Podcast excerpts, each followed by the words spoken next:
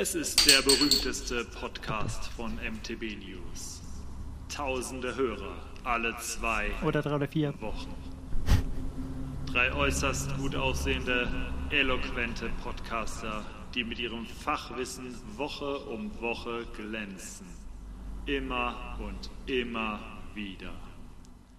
Hunderte Stunden sind bislang zusammengekommen und keiner der drei konnte oder wollte wissen, dass dieser Podcast so lange laufen wird. Und aus diesem Grunde begrüßen wir euch zur Folge 100. Wow, fantastisch.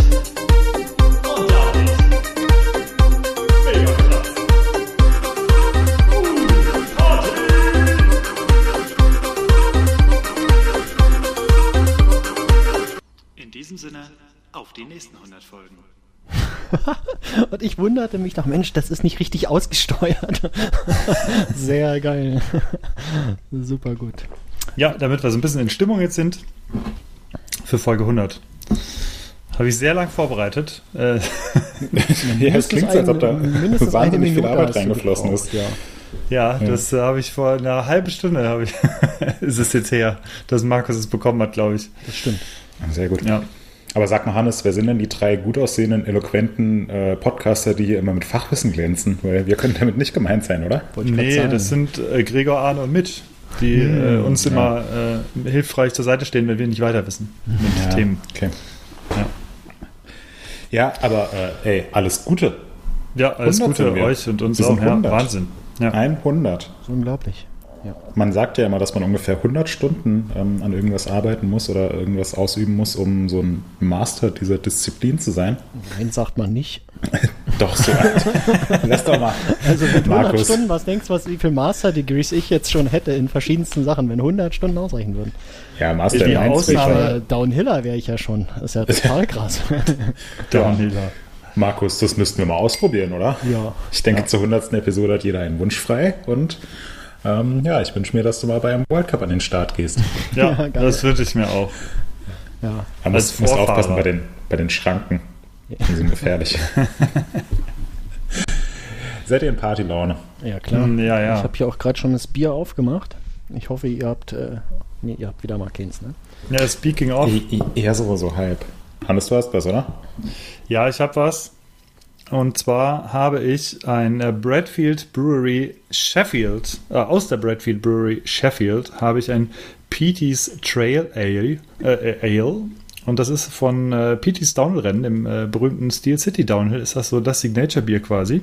Ich habe es auf der Eurobike erhalten und habe es schon gestern getrunken, habe es aber hier liegen und ähm, mache es jetzt auf. Ach, du hast gestern und trinkst heute auch. Ähm, Genau. du hast zwei davon. Also ich habe zwei Flaschen Ah, bekommen. Ist das das, was wir schon mal hatten, das von Santa Cruz, das Bier? Oder? Nee. Nee. Nein, nein. Das ist, äh, wie das von Santa Cruz ist von der, wie heißt die Brauerei dort nochmal? Ach, war Moritz, Französisches, kannst du es ich, wissen? ne? Äh, oh, wie heißen die denn? Äh, mir fällt es gleich ein. Ja. Ja. Ähm, ja, in dem Fall. Pass mal auf. Ja, okay, sind wir ja schon mitten im Bier. Ähm, ich habe heute nur ein helles. Ähm, es wurde angekündigt, dass für diese Episode äh, eine Biersendung hier ankommen sollte. Ähm, leider hat das noch nicht geklappt, denn wir sind schuld. Ähm, ich hatte versprochen, dass wir dann einfach später in der Woche aufnehmen, hatte aber natürlich nicht bedacht, dass der Hannes ab morgen im wohlverdienten Urlaub ist. Und äh, deswegen Ja. müssen wir heute aufnehmen. Heute ist Dienstag, der 19. Juli. Und äh, daher muss ich einfach hier mein olles Standard-Helles trinken. Das ist ein ähm, von Paulana ein Münchner Hell. Ähm, hatte ich im Kühlschrank, habe ich mir genommen. Und werde das jetzt trinken bei fluffigen 28,5 Grad hier im Büro. Ähm, Oh, mollig. und das Schöne ist mit diesen, mit diesen geilen Kopfhörern am Kopf, das, oh, da läuft schon die Suppe. Das ist, das ist so krass. ähm, genau, Moritz, sag mal, hast du auch ein Bier? Nee, ich habe kein Bier, ähm, aber ich äh, gieße mir jetzt, ich schenke mir jetzt ein Glas Sauvignon Blanc ein zur Feier des Das ist Tages. in Ordnung. Ja, Das ist in Ordnung. ich meine, hier in Rheinland-Pfalz ist es ja völlig verpönt, Bier zu trinken. Ja. Hast du endlich mal den, äh, die Tipps vom Sims, äh, hatte er noch einen Nein, Zahlensuffix am Namen ähm, und bist Nee. durch die Weingüter gezogen? Und Nee, aber das mache ich jetzt in den nächsten 100 Episoden. okay. Ja, ich Ja. hatte ja damals die Tipps äh, äh, wahrgenommen und habe mich da durch die diversen Shops mal durchprobiert und da mittlerweile auch echt eine Menge Geld in der Gegend gelassen bei den Weingütern. Ich hoffe ja, dass es da immer noch mal eine Nachfolge von den Tipps gibt, äh, eine Fortsetzung. Äh, lieber Sims, falls du uns hörst, ich, ich wäre interessiert, ich kaufe. Ja, Prost äh, zusammen. Ja, Prost. Prost Auf uns. Oh, ja. Auf die nächsten 100. Oder 1000. Ja, Genau. In 1000. vier Jahren feiern wir hier äh, Tausendstes. Ja. Ist ja, Ja, wann hatten wir die erste Folge? Ist, glaube ich, äh, 2018 gewesen, ne? Oh, Anfang Januar 2018 muss das, das ist gewesen schon sein. wirklich sehr lange her, muss man sagen. Papa, erzähl doch mal, wie ging das denn damals los? Tja, Äh, wie ging es los? Erzähl mal, du hast, Äh. du hattest die Idee wie immer. Ich hatte die Idee und hatte die Tom vorgeschlagen, äh, unserem geschätzten äh, Chef und Oberboss Thomas. Und äh, er fand die Idee ganz interessant, aber ich sag mal so, äh, ihr, äh, ja, ihr könnt es euch vorstellen, es gibt so, es gibt so Sachen, bei denen er sehr Feuer und Flamme ist sofort und so Sachen, bei denen er so sagt, so, Ja, mach. ja, naja, vielleicht vergisst das wieder. So. und dann ging es aber relativ zügig, dass ich äh, gesagt habe, nein, wir müssen das machen, weil tatsächlich vor vier Jahren, und wenn man das jetzt zurückdenkt, ist das, ähm, kann man sich das eigentlich gar nicht mehr vorstellen, vor vier Jahren war so das Podcast-Game in Deutschland, es war, da, es gab schon einige Podcasts vor vier Jahren, Nee, so ist war es schon, nicht. Ich würde ja sagen, es war schon durchgespielt vor vier Jahren. Jein, aber also wenn, wenn du jetzt Nee. Ja, ja hier der Oberpodcaster, klar. Nee, aber wenn du, wenn du es mal bedenkst, so was alles an Pod, was für eine Podcast-Flut danach noch kam. Also Ja. natürlich gab es schon viele Podcasts, die basierten aber meistens so auf hier, ja, auf den normalen Podcasts, Clients und Apple Podcasts. Da konntest du noch nicht von den ganzen Einzelanbietern, irgendwie gab es noch keine, ich nenne sie mal Signature oder Premium Podcasts oder wie auch immer. Und diese, die ganzen Leute, die jetzt alle Podcasts haben, die waren meistens noch nicht aktiv damals. Und vor allem gab es im Mountainbike- oder im Fahrradbereich nur relativ wenige Podcasts damals Da hast du recht. im deutschsprachigen Bereich. Und ähm, mittlerweile gibt es da doch mittlerweile so einige und deswegen waren wir schon relativ früh dran, zumindest in unserem Genre und Segment. Ich erinnere mich auch, wir waren da bei Apple Podcasts dann unter Outdoor gelistet irgendwie und da haben wir es relativ weit nach oben geschafft, so teilweise am Anfang mit den Folgen. Ähm, ich würde sagen, wir haben uns jetzt mittlerweile eine treue Hörerinnen und Hörergemeinde äh, eingespielt. Und äh, ich finde, wir sind da eigentlich ganz gut dran, was das angeht. Äh, schön, dass ihr uns alle immer noch irgendwie hört. Und ja, so ging das halt damals los. Äh, du hast es eingerichtet, Markus. Das war, glaube ich, am Anfang ähm, gar nicht mal so ohne, weil du da selber noch einiges äh, lernen musstest, glaube ich, wie das so genau funktioniert, was am sinnvollsten ist. Und äh, aber ich glaube, wir haben uns eigentlich ganz gut eingespielt mittlerweile, denke ich. Ja, ja, ja, auf jeden Fall. Nee, also das, klar, da wirst du irgendwie ins kalte Wasser geworfen und äh, mach mal Technik für einen Podcast, dann hat man ja selbst überhaupt gar keine Ahnung und muss auch erstmal gucken, wo fängt man da an. Das wäre heutzutage auch übrigens viel leichter. Ja. Ähm, es gibt mittlerweile irgendwelche Webdienste, da, da schickst du einfach einen Link rum und dann können äh, beliebig Leute irgendwie zusammen äh, podcasten. Und das gab es damals alles noch nicht so. Und wir haben ja damals eine andere Lösung äh, eingesetzt, die wir bis heute benutzen. Aber keine Warum Ahnung, ob man das, ob man das heute nochmal so machen würde. Ähm, weiß ich nicht. Ich komme damit gut klar. Ich muss das ja immer schneiden. Da kommt ihr ja immer äh, locker fluffig drum herum. Vielleicht sollten wir das mal ändern mit der hundertsten Folge, dass, dass die Verantwortung mal äh, ein bisschen von mir wegdiffundiert zu euch. Äh, ich überlege mir da mal was. Ja, ja, das können Ja. wir ja nach Hannes Urlaub diskutieren. Genau. Dann hat er es vergessen.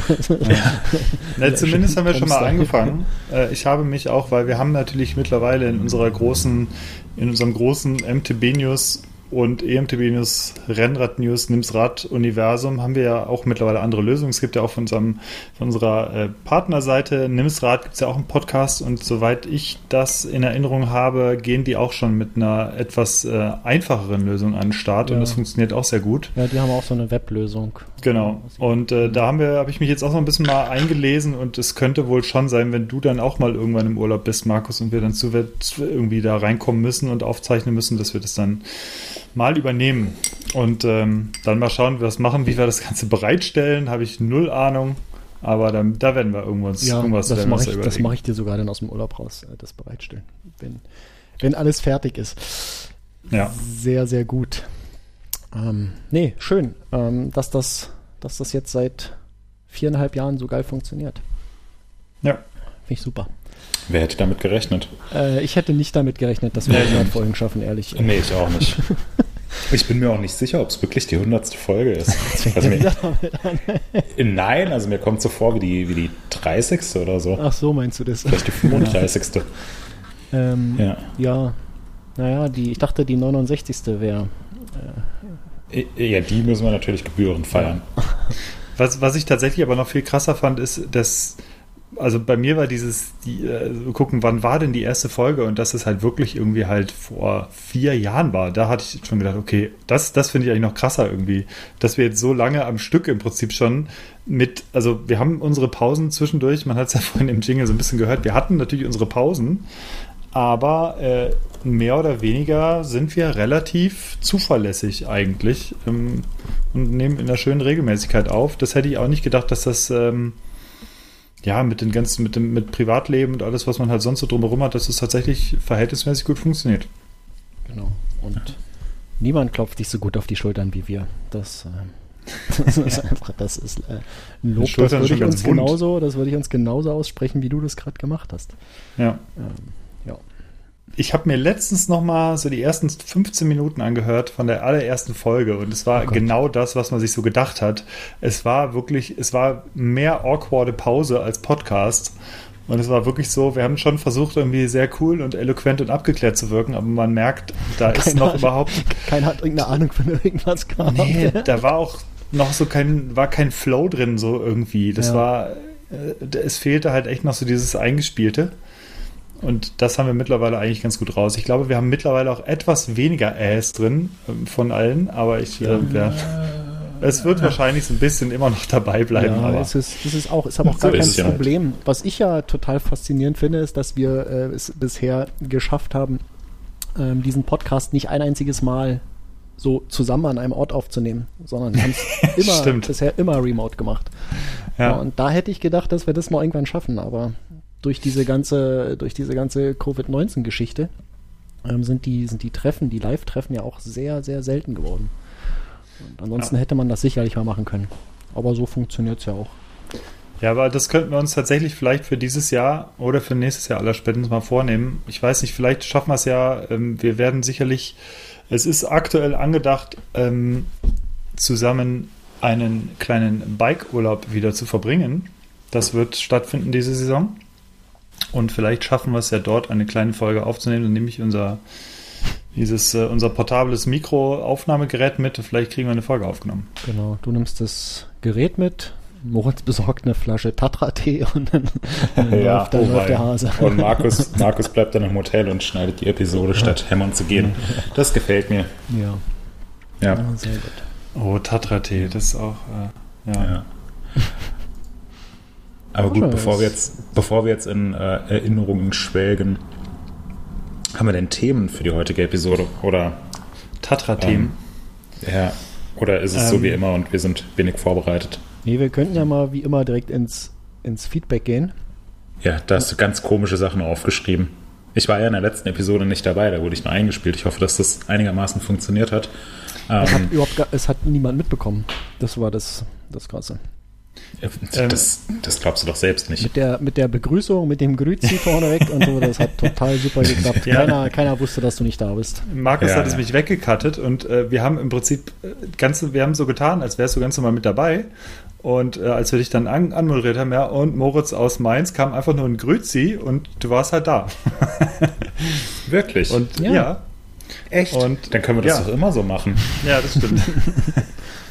nee, was ja, aber super. tatsächlich, äh, aber es ist mir, es ist tatsächlich so wenig aufgefallen. Du hast es vorhin live mitbekommen, Moritz, als ich äh, dich nochmal gefragt habe, was wir nämlich nochmal für eine Frage letztes Mal gestellt haben und ich perplex war, weil du es nicht wusstest und mir dann einfiel, wir hatten dich ja nur eingespielt und du warst gar nicht da. Ja. Aber es hat sich halt so angefühlt, so ein bisschen, als wärst du da gewesen, weil du halt viele Minuten was erzählt hast, weil das immer mal wieder vorkam, die ganze Folge durch. Und äh, das war sehr gut. Aber ja, ja genau, also zu, zu dem, äh, zur Feedback-Geschichte hatte ich dir das ja auch schon gesagt, was sie gefragt haben. Und äh, ja, ich würde sagen, Markus, was gab, gab es denn Feedback? Also ich hatte ehrlich gesagt, muss ich ganz ehrlich sagen, mit etwas mehr Feedback gerechnet. Ja, das, das äh, üben wir jetzt die nächsten 100 Folgen lang mit, mit unserer Hörerschaft. Das wird natürlich besser, ist ja vollkommen klar. Äh, ich habe Feedback und zwar habe ich mir Gulaschcreme gekauft. Was? Was ist denn Gulaschcreme? Ja, siehst du, so habe ich letzte Folge auch da gesessen. und ich habe es mir gekauft. Ich war in einem Laden, wo es das gab und ähm, habe das direkt noch beim Einladen ins Auto, habe ich noch die Tube in der Hand gehabt, habe die geöffnet, habe gekostet dachte, Alter, ist das, ist das widerlich. Und äh, nee, ich, ich, kannte das nicht und ich will das auch nicht kennen. oh Mann, du musst es wirklich ins Gulasch reintun. Das isst man doch nicht einfach so. Ja, ja, so an diese, an diesen Geschmack hat es mich erinnert, aber den bekommt man halt auch so hin. Ähm, da braucht man nicht dieses, äh, dieses Zeug zu. Und ja, nee, ich, oh, nee. Äh, keine Ahnung, ich habe jetzt so eine Tube, ich werde die vielleicht versteigern für einen guten Zweck oder so. Ähm, ist schon geöffnet, aber ansonsten noch voll. Fehlt nur so, so eine, so eine Messerspitze ungefähr von der Menge. Ähm, geht ja, gar nicht. Zum, zum Hintergrund, ich hatte das gekauft, als ich nämlich in Brandenburg war. Ich war nämlich letztens in Brandenburg für ein paar Tage, waren wir an einem See und ähm, ich habe dort zwei Tuben mitgenommen, weil mich das auch so an früher erinnert hat, weil ich habe ja durchaus äh, auch Verbindungen in, äh, in diese Richtung familiär. Und früher gab es es halt immer und es wurde auch immer in, ins Gulasch getan und ähm, das äh, gab es aber tatsächlich halt immer nur in Anführungsstrichen im Osten. Denn hier gibt es einfach nicht. So, und deswegen war ich extrem perplex, als Markus gesagt hat, habe ich noch nie gehört.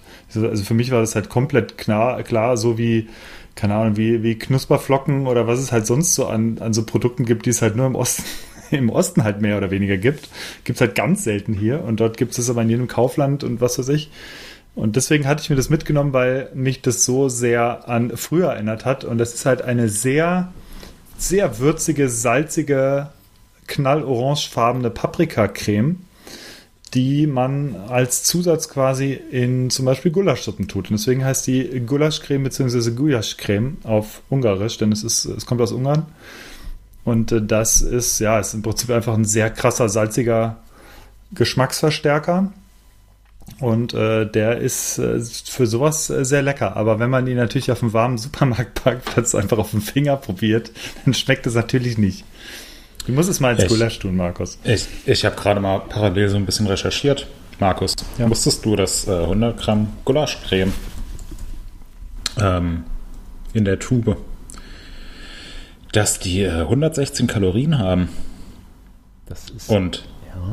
Aber ja. das ist immerhin weniger als SZ-Schnitten in der gleichen. Ja, und 6,2 Gramm Kohlenhydrate. Dazu ein paar Elektrolyte. Das macht Gulaschcreme zu einem perfekten Snack für deine nächste Gravel-Tour. Ich wollte gerade sagen, das ist ja wie so eine, wie, wie dieses äh, das, Powerbar. Ja, da, da, musst du nicht mal absteigen, um das Ding äh, zu essen. ein, du genau, beißt einfach hinten das hintere Ende ab. Und kipp mir das wie so ein Gel rein. Ja, das ist eigentlich eine geile ja, Idee. dann hast du dir die Gulaschcreme da rein. Du musst da fest genug auf die, Tube, auf die Tube drücken, damit das Zeug drin bleibt. Aber wenn es da mal drin ist, dann ähm, ist es sehr bekömmlich. Also ich, ich glaube, als, okay. es, es, sind, glaube ich, 18% äh, Salz, glaube ich, drin oder so. Ja, muss viel das trinken dazu, aber das ist wichtig. Ist sehr viel Salz. Deswegen, man sollte das auch in Maßen zu sich nehmen. Aber ja. Gut. Ähm, ich werde das beherzigen, bricht euch in der 101. Äh, machen wir mal ein Feedback weiter. Der, der Loder hat, hat mitbekommen, was mir auch beim Schneiden aufgefallen ist, ähm, dass ich dass ich die Bierbewertung mit 3,5 Sterne bei IMDB angekündigt hatte. Da dachte ich auch, Mann, wie bescheuert, aber äh, ich weiß gar nicht, warum ich da auf IMDB gekommen bin, aber ja, äh, gut ich, aufgepasst, Lothar. Ich bleibe dabei. Du hast an deinen Lieblingsfilm Feuer, Eis und Dosenbier mit Axel Stein gedacht. Deswegen hast du es da eingetragen, garantiert. Schon wieder was, was ich kurz nachschlagen muss. Äh, Gucke ich mir gleich mal an, was du da meinst. Ähm, was haben wir denn noch? Äh, haben ja ein paar Sachen haben die Leute ja geschrieben. Das fand ich ja, fand ich eigentlich geil. Also wir hatten ja nach den Highlights gefragt. Ähm, und ah ja, der war auch gut vom Pseudosportler. Ähm, der meint, der Herr Cockpit ist ein Highlight. Und Ja. äh, das ist tatsächlich auch so. Ich kann diesen, ich kann diesen Namen auch, äh, diesen Stimmt. Tom, Tom Pitcock heißt der richtig, ne? Ich krieg das auch nicht mehr hin. Das ist für mich komplett zerstört. Das ist, äh, der heißt für mich komplett anders. Das ist, äh, ist äh, keine Ahnung. Auch wenn ich es lese, wenn ich es höre, ich, ich, ich komme nicht drauf klar. Ähm, der hat ja übrigens auch letzte Woche richtig abgeräumt, habt ihr mitbekommen, ne? Beim, bei der Tour Unfassbar. mit seinem, mit Tour? seinem, mit seinem, äh? Ist eine Tour gefahren? ja, ja, Etappe gefahren. ähm, Ja. Krasser Typ, äh, kann man, kann man nur eh- so sagen. Was ich so, was ich wirklich total krass finde, ist generell, es hat sich so viel verschoben in der Tour de France oder generell was, was äh, Radfahrer angeht dort. Also, ähm, der Herr Cockpit ist die eine, äh, die eine Personalie, die andere ist zum Beispiel ein Wout van Aert. Ich hoffe, ich habe ihn das richtig ausgesprochen. Ähm, der dann diese krassen Berge und ich meine, er fährt halt einfach, er ist der beste Sprinter aktuell. Er hat einen riesen Vorsprung im grünen Trikot. Und jetzt überlegt mal, was so ein Erik Zabel oder ein Greipel Ja, ich oder gerade sagen, ein, Zabel, der ist gerade so äh, über die Berge gekommen damals. ja, eben, die, so, Ja. so. Die ganzen Sprinter oder auch Marcel Kittel oder sowas, das sind halt alles so Sprinter, die halt wirklich so gerade es geschafft haben und der führt einfach das Peloton mit einem unfassbaren Speed da hoch an, wo ich einfach denke, wie, wie krass ist das denn? Du willst doch auch, du willst das grüne Trikot noch haben und er zieht einfach das Peloton da hoch. Also das fand ich, finde ich total krass, wie aktuell einfach, Ja, macht er, was das für macht Fahrer er sind. vielleicht auch, um die anderen Sprinter kaputt zu machen, ne? Ja, aber das musst Ja. du eben auch erstmal können. So, das Ja, ist eben musste, musste können, klar. Das meine ich Äh, halt. Also du musst die anderen, also ich meine, wenn ich mich recht erinnere, so Marcel Kittel, der ist halt eher, der wiegt halt eher nicht 60 Kilo, ähm, sondern der hat halt ein paar Kilo mehr, weil er einfach Sprinter ist. Aber so ein Wort von Art, der kann halt irgendwie alles fahren gefühlt. Und nach der Tour würde er vielleicht, ich weiß nicht, wie sein Plan ist, aber wieder sagen, ja gut, bye, ich bin dann jetzt mal wieder irgendwie Cyclocross fahren und da mal eben einen World Cup gewinnen. Und ähm, ja, die an ganzen anderen, also ich finde wirklich, ich bin, ich verfolge die Tour gerade wirklich mehr als sonst die Jahre. mehr als gesund für dich ist. Nee, so viel ehrlich gesagt nicht, weil mir fehlt tatsächlich die Zeit, aber ich gucke mir abends oft die, die, die Zusammenfassung dann an, wenn ich es nicht ganz geschafft habe. Oder die kompletten Etappen kann man zum Beispiel auch nachschauen, dann äh, bei, bei Sportschau, da gucke ich mir letzte Stunde dann an oder so. Ähm, das mache ich dann ganz gerne, aber das ist, begeistert mich dieses Jahr doch sehr, muss ich sagen. Ja, ich finde es auch geil. Ja, schließe mich an. Total. Und äh, die Radfahrbubble auf Twitter ist auch immer sehr aktiv, das ist auch immer sehr schön. Also das, deswegen mag ich tatsächlich, sonst mag ich Twitter nicht so gerne, aber was diese Radfahrbubble angeht, ähm, herzlichen Glückwunsch nachträglich übrigens an Mieke Kröger, die hatte gestern Geburtstag. Stimmt, Mika Geburtstag, richtig. genau. Ja, eigentlich Und- reicht's bei, bei Twitter, wenn du, wenn du August Bembel folgst, dann bist Ja. du total im Bild, was, was Radsport angeht. Äh, super. Absolut. Ja. Aoud Bembele meinst du? Ja, richtig. Ja, für, Ja. Noch für eine Woche und dann, dann ist er wieder anders. Ah, sehr gut. Ähm, wir weitergehen hier. Tim Cockpit hatten wir. Ähm, bim, bim, bim. Speerwerfen. Das war, glaube ich, das war, glaube ich, als Nina zu Gast war, ne? Äh, Nina, die Speerwerferin.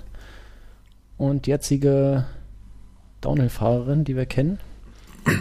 Ich hoffe, das ist das, äh, worauf Big Jim anspricht, mit dem Speerwerfen. Oder hatten wir nochmal was anderes sein. mit Speerwerfen? Ja, kann ich mir eigentlich nicht vorstellen, oder? Nee, Ich ne, glaube nicht. Wann sollten wir denn sonst Sperrwurf thematisiert haben? Ich glaube, das war auch wirklich nur mit Nina Hoffmann die Folge. Ja. Die war auch wirklich sehr gut, die Folge. Ja. Ähm, Rosinen. Ah ja, und? Rosinen war auch cool. Wisst ihr, wisst ihr, worauf sich Rosinen bezieht? Äh, Boah. ich- nee. Ja, wir hatten mal einen Gast, der entwickelt Reifen bei mittlerweile. Ach so. Ja, Ja, okay. Äh, Wolf, äh, Wolf von Walde, ja. Genau. Hast recht. Auch ein, ein Highlight, was zweimal äh, Ja. berichtet wurde. Ähm, Bashing von, von Gregors 4x4-Bärchen. Sehr lustig. Grüße, Grüße an Gregor an diese Stelle. Äh, Ja. 4x4-Bärchen, muss ich mal merken, das ist geil. genau, wenn Moritz Markus anpiekst, ähm, ja, das ist, äh, da gibt es Was ist denn Verbot damit jetzt. gemeint? Ja, ich glaube, du weißt ganz Anpiekst. genau, was gemeint ist. Nee. Provokateur. Äh, Provokateur. ja, nee, ich, ich weiß ganz genau, was damit gemeint ist. Ist auch für mich immer ein Highlight. Ja. Ja, zum Beispiel äh, anpieksen, ich sag nur äh, Markus versus Forstwegschranke. Das ist so ein Thema. Ja, und das hast du ja auch mehrfach. Und das wurde Das- auch hier tatsächlich erwähnt. Wurde auch erwähnt. Ja, daher komme ich jetzt darauf. Das ist auch eins der dümmsten Sachen, die ich jemals Ja. gehört habe, immer noch. Ja, sehe ich, sehe ich auch so. Äh, wo wo ich auch, wo ich sehr lachen muss, ist ähm, Happy Wills, Shoutout, der hat sich auch gemeldet und hat sich sehr gefreut, dass wir ihn, dass wir ihn gegrüßt haben. Ähm, denn äh, ich weiß gar nicht, ja doch, hatten wir das dir erzählt, Moritz? Ich glaube schon, ähm, dass wir Vielleicht. äh, wir hatten äh, Happy Wheels, nämlich, der hatte letztes Mal auch geschrieben, dass er den Podcast immer zum Einschlafen hört, alle 20 Minuten und dann nach 20 Minuten einschläft. Und deswegen haben wir, sind wir jedes, sind wir alle 20 Minuten etwas stiller geworden und haben Happy Wheels gute Nacht ge äh, gesagt. Ähm, und haben, bis wir im Flüstern wirklich waren, haben dann so ein bisschen noch geflüstert, Gute Nacht gesagt, 10 Sekunden Pause gemacht und weitergemacht. Und deswegen hat er jetzt im Prinzip die ganze letzte Zeit, alle 20 Minuten, sein persönliches Einschlaferlebnis mit uns gehabt, hoffen wir. Ja, er, hat, er hat gesagt, er hat immer noch fünf Minuten draufgepackt. Also, Ja, genau. ja, super. Und er hat sich sehr gefreut und das freut natürlich uns. Und er hat auch gefeedbackt, dass er da sehr schmunzeln musste. Genau.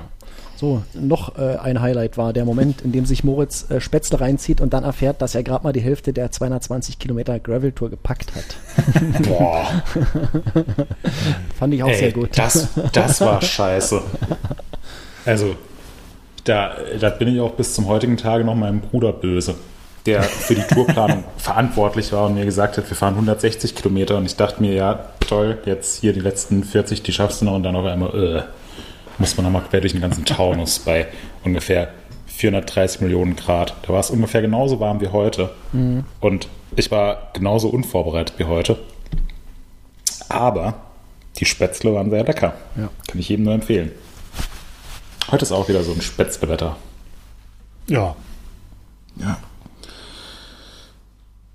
Genau. Aber- ja, würde ich, würde ich auch empfehlen, absolut. Also bei den Temperaturen ist Spätzle ist geil. Kann man machen. Das Ähm, äh, wirkt, wirkt kühlend von innen. Ja. so wie heißer Tee, so ist auch. Ja, ja, das Ja. ist, den musst du auf Körpertemperatur trinken.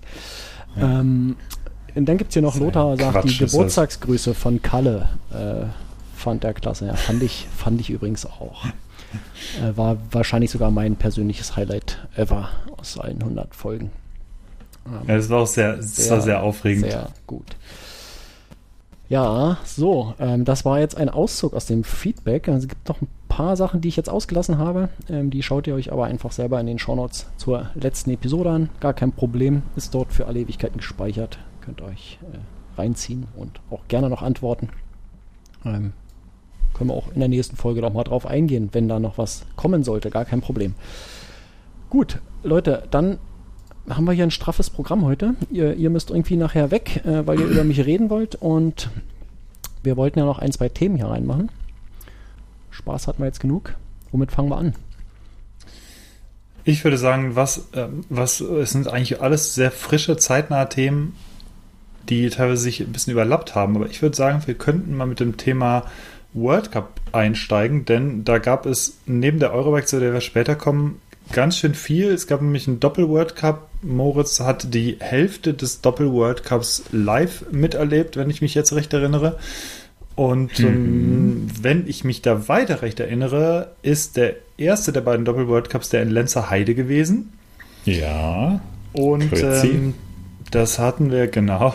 Da hattest du in der letzten Folge nämlich schon ein bisschen was vorab gesagt. Da hattest du, glaube ich, gerade den Trackwalk hinter dir und hast ein Ja. bisschen was dazu gesagt. Und ähm, jetzt da anschließend einfach mal meine Frage. Wie war denn oder hat sich deine Einschätzung zum Rennen, hat sich das alles so bewahrheitet? Weißt du noch, was du gesagt hast und wie war es vor Ort? Boah, die, äh, die Audioaufnahme, die habe ich morgens direkt nach dem Aufstehen aufgenommen. ähm, dementsprechend kann ich mich nicht mehr daran erinnern, was ich da gesagt habe. Ich auch wenn nicht, ich keine Sorge. mal ähm, in mein damaliges Ich äh, zurück reinversetze, dann werde ich wahrscheinlich ein bisschen über die Strecke gesprochen haben, gesagt haben, dass die Änderungen sehr, sehr cool sind, das mhm. Feedback sehr positiv ist ähm, und Lenzerheide ja immer äh, für sehr spannende Rennaction gut ist, weil, ja, weil die, äh, die Rennen, die es da in den letzten Jahren gab, die World Cups, die waren immer extrem knapp und so sollte es auch ähm, dieses Jahr kommen. Zumindest in Klammern, weil Amaury Pierron hat letzten Endes alle in Grund und Boden gefahren mit einem äh, wahnsinnig äh, krassen Run. Ähm, ja, und ich finde, es war einfach insgesamt ein rundum gelungenes Wochenende. Ich weiß nicht, ob ihr es euch von zu Hause aus angeschaut habt, im Livestream oder in der Wiederholung. Eine ähm, Sache hattest du noch erwähnt, und zwar, dass Rachel Etherton wieder einmal ja, fährt. Stimmt. Und das und hat sie ja Rachel tatsächlich Etherton auch gemacht. Und das war ja. für mich zum Beispiel auch das, worauf ich am meisten gespannt war, ähm, was sie denn macht, wo sie denn landet am Ende. Ja. Und äh, hast du damit gerechnet, dass es so wird, oder bist du davon ausgegangen, dass sie äh, mit deutlichem Vorsprung gewinnt oder dass nee, sie sich nicht qualifiziert? Also, nee, also das, dass sie gewinnt, hätte ich jetzt nicht gedacht. Also ich glaube, ähm, in den zwei Jahren, zwei Jahre hat sie ausgesetzt jetzt, ne?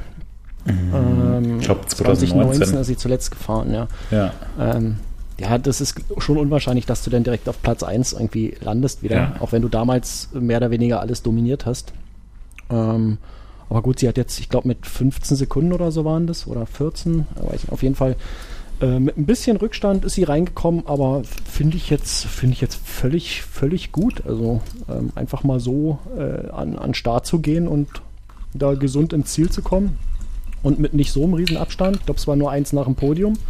Das ist schon, das ist schon gut. Also habe ich mich gefreut. Ja. Ähm, und schade, ja, dass sie, dass sie es wirklich nur einmal gemacht hat, so zum Testen. Ich, ich ja, hätte mir auch gewünscht, dass sie jetzt äh, gerne den Rest der Saison an den Start geht. So.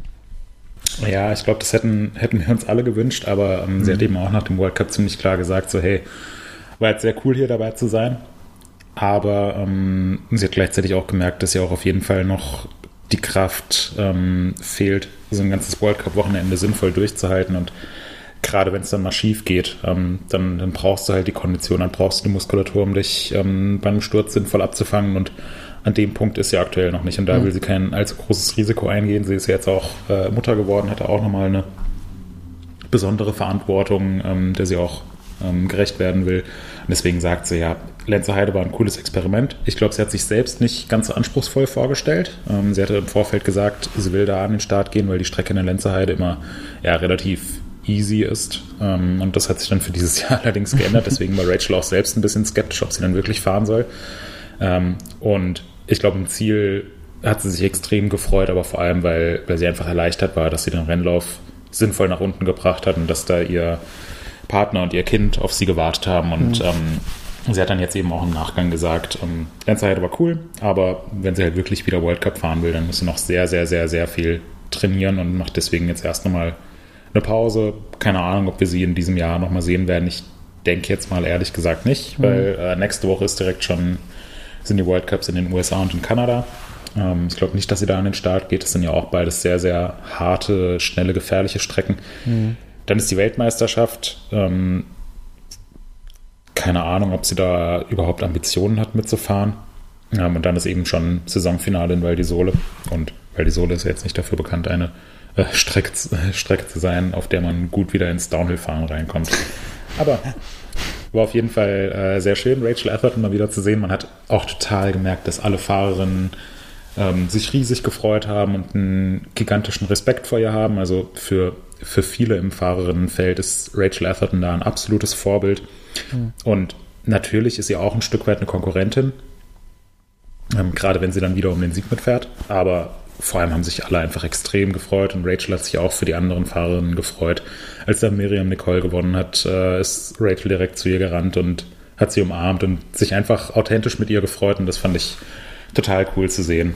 Ähm, ja, von daher. Ja, okay war das definitiv eines der Highlights des Wochenendes. Ähm, genau, Sieg von Miriam Nicole habe ich gerade schon äh, vorweggenommen. Die hat bei den Frauen gewonnen. Da hatte sich Camille Ballanche auf Platz 1 qualifiziert. Ähm, die war dann im Finale aber ein bisschen, bisschen sehr verhalten unterwegs. Ähm, wollte da vielleicht auch kein Risiko eingehen für die Gesamtwertung. Da liegt sie ja in Führung. Ähm, aber natürlich haben sich die ganzen schweizerischen Fans äh, natürlich besonders auf Camille Balanche gefreut und hatten gehofft, dass sie vielleicht gewinnen könnte. Wäre das erste Mal für sie gewesen, dass sie in der Schweiz gewinnt. Aber hat nicht sollen sein. Ähm, und äh, ja, wer sich äh, an dem Wochenende ein bisschen geärgert hat und ähm, ja, ziemlich geknickt und niedergeschlagen gewirkt hat, war ähm, Wally Höll, die zum, ich glaube, dritten oder vierten Mal hintereinander in einem Finallauf gestürzt ist mhm. und äh, ja, einfach nach Lenzerheide ähm, verständlicherweise ganz schön niedergeschlagen war, wohl selbst nicht so genau wusste, was eigentlich, was eigentlich mit ihr los ist, wieso sie die Rennläufe immer so ein bisschen verkackt. Es gibt auch so eine GoPro-Aufnahme von ihrem Finallauf vom Sturz, wo sie dann im Prinzip beim Stürzen sich schon Vorwürfe macht und fragt, was zur Hölle eigentlich gerade los ist. Hm. Ähm, aber gleich unterhalten wir uns noch über den World Cup in, äh, in Andorra und äh, da gibt es ja definitiv ähm, positive ja. Sachen zu berichten. Jeden ja. Fall, ja. Markus, was dich noch ganz besonders gefreut haben dürfte, ist Greg Menard. Ja. Ja. Ist ja dein Baujahr ungefähr. Ungefähr, und, ja. Und der ist mal wieder, als ihn die Leute angefangen haben, ihn abzuschreiben, äh, aufs Podium mal gerast. Schnell dritten Platz gemacht irgendwie. So, ja, ja, ja, ja. Und äh, vor allem ganz knapp am zweiten nur vorbei. Das war ja auch äh, ja. super wenig da. Ja. Also vom ersten zum zweiten, das war schon, äh, das war schon deutlich, ne? Anderthalb das Sekunden. Das war ziemlich deutlich, ja. Ähm, das, äh, das war beeindruckend, aber dann zum, äh, zum Finlay Isles irgendwie nochmal 0,3 Sekunden. Das ist schon so gut wie nix. So. Ja. ja. Und, natürlich fand ich das geil. Was ich auch mega geil fand, ist äh, Andreas Kolb. Der hat auch irgendwie ja. einen ein, äh, ein Run in dieser Saison. Äh, der ist ja jetzt mega jedes gut, Mal aufs Treppchen gefahren. Ja, also bei den letzten drei Rennen jetzt, ja. finde ich, äh, also ist gigantisch. Genau. Und was noch beeindruckend ist, Aaron Gwynn ist irgendwie auch wieder, äh, ist wieder irgendwie oben mit dabei. Ne? Den hatten wir mhm. auch alle schon mehr oder weniger abgeschrieben und äh, der, der kann es auch noch offensichtlich. Total geil. Ja, ja, der hat in der Schweiz schon einen sehr, sehr guten Eindruck gemacht, dass, äh, dass viele Leute am Streckenrand gesagt haben: so, oh, Aaron Gwynn, der sieht wieder so ein bisschen, bisschen aus wie früher. Ähm, ohne Kette, diesmal nicht. ja, also Aaron Gwynn hat ja nicht nur äh, ohne Kette gewonnen, sondern ähm, er war auch so ganz der, gut. Ja, er war auch so ganz gut, ja, ja. Hat, hat den Gesamtworld Cup diverse Male gewonnen, ist der einzige Fahrer, der es geschafft hat, fünf World Cups in einer Saison zu gewinnen. Ähm, und war, also, so eine Dominanz wie die von Aaron Gwynn ähm, zum Höhepunkt seiner Karriere, die gab es seitdem nicht mehr, würde ich sagen. Nee. Ähm, ja, und ähm, den hatten auch schon einige Leute abgeschrieben, ähm, aber in der Lenzer Heide sah er schon ziemlich gut aus. Mhm. Ähm, ja, und dann machen wir jetzt mal einen Sprung. Eine Woche später ähm, World Cup in Andorra. Da ist äh, Aaron Gwynn dann aufs äh, Podium gerast, ist äh, Vierter geworden. Was ähm, ja auch eine sehr, sehr coole Sache war. Also ich glaube, da haben sich auch hier wieder, wie bei Rachel Atherton natürlich, ähm, freut man sich jetzt nicht so wahnsinnig extrem, ähm, wenn man dann sieht, dass ein Fahrer, der früher schon extrem stark war, jetzt wieder ums Podium mitkämpft, weil es sind ja alles Konkurrenten. Aber ich glaube auch äh, vor Aaron Gwynn haben einfach Loic Bruni und Amaury Pierron und Loris Berger und so weiter extrem großen Respekt und haben sich letzten Endes auch ein Stück weit gefreut, dass einfach ein so verdienter, etablierter Fahrer wieder ganz vorne mitmischt. Hm. Das ähm, war cool zu sehen und der Run von Aaron Gwynn, der war auch äh, war super stark. Ich habe noch eine kurzen, einen kurzen Einwurf. Habt ihr zufällig auf, äh, auf Instagram, magst du es wahrscheinlich nicht gesehen haben, aber du vielleicht, Moritz, die, das Abfilmen vom Podium mit diesem Traurigfilter, hast du das zufällig mhm. gesehen? Mhm. Da musste ich, musste ich etwas lachen, denn Markus, es gibt so einen Filter auf TikTok und Instagram, der aus normal guckenden Gesichtern traurige, sehr traurige, weinende Gesichter macht. Und das hat jemand dann auf ein Video gelegt, wo er das Podium abgefilmt hat. Ähm, wo, wer hatte gewonnen? Ich glaube, Vergier hatte gewonnen, ne? Das war das mhm. Rennen, wo Vergier gewonnen hatte. Äh, ja. Äh, über Kolb, Vergier, äh, Bruni, Finn Eils und, äh, und Aaron Gwynn, der zum Schluss kam. Und das war, ich muss, es war sehr, sehr lustig. Äh, weil ja. alle einfach, also dieser Filter ist so dämlich und der ist auch so oft geguckt worden jetzt schon, aber der hat einfach dort wieder super gepasst, weil einfach fünf heulende Typen auf dem Podium stehen. Äh, ich werde es dir gleich mal, lässt ich werde dir gleich irgendwo, mal zeigen. Genau, lässt sich das verlinken irgendwie, dieses Video. Dann. Kann man Instagram gucken, auch wenn man nicht angemeldet ist? ja, nicht. das geht bestimmt irgendwie. Ja, mir würde ja ein Link reichen. Ähm, den würde ich dann auch in die Show Notes ja, tun. Ich, äh, kopiere das mal ins Paper rein einfach und dann. Warte, ich habe das hab sehen den tatsächlich jetzt hier. Schaut dir in die Show Notes. So. Äh, so, Markus, guck dir das doch mal ganz kurz an. Es geht auch sehr schnell. Es geht sehr schnell. Äh, ich sehe jetzt hier nur ein Axel Stein-Dings. ist das, was du? Ach so, und hier ist ein Link in dem anderen. Okay, Aaron jetzt kommt hier, stimmt hier gleich ein Sound. Ach, geil. ist das bescheuert? ist das dumm? Oh, geil, müsst ihr euch angucken, Leute. Super gut, lustig. Und man kann sich das anschauen, ohne eingeloggt zu sein. Ich habe es für euch ja. getestet jetzt gerade. Sehr schön. Ja.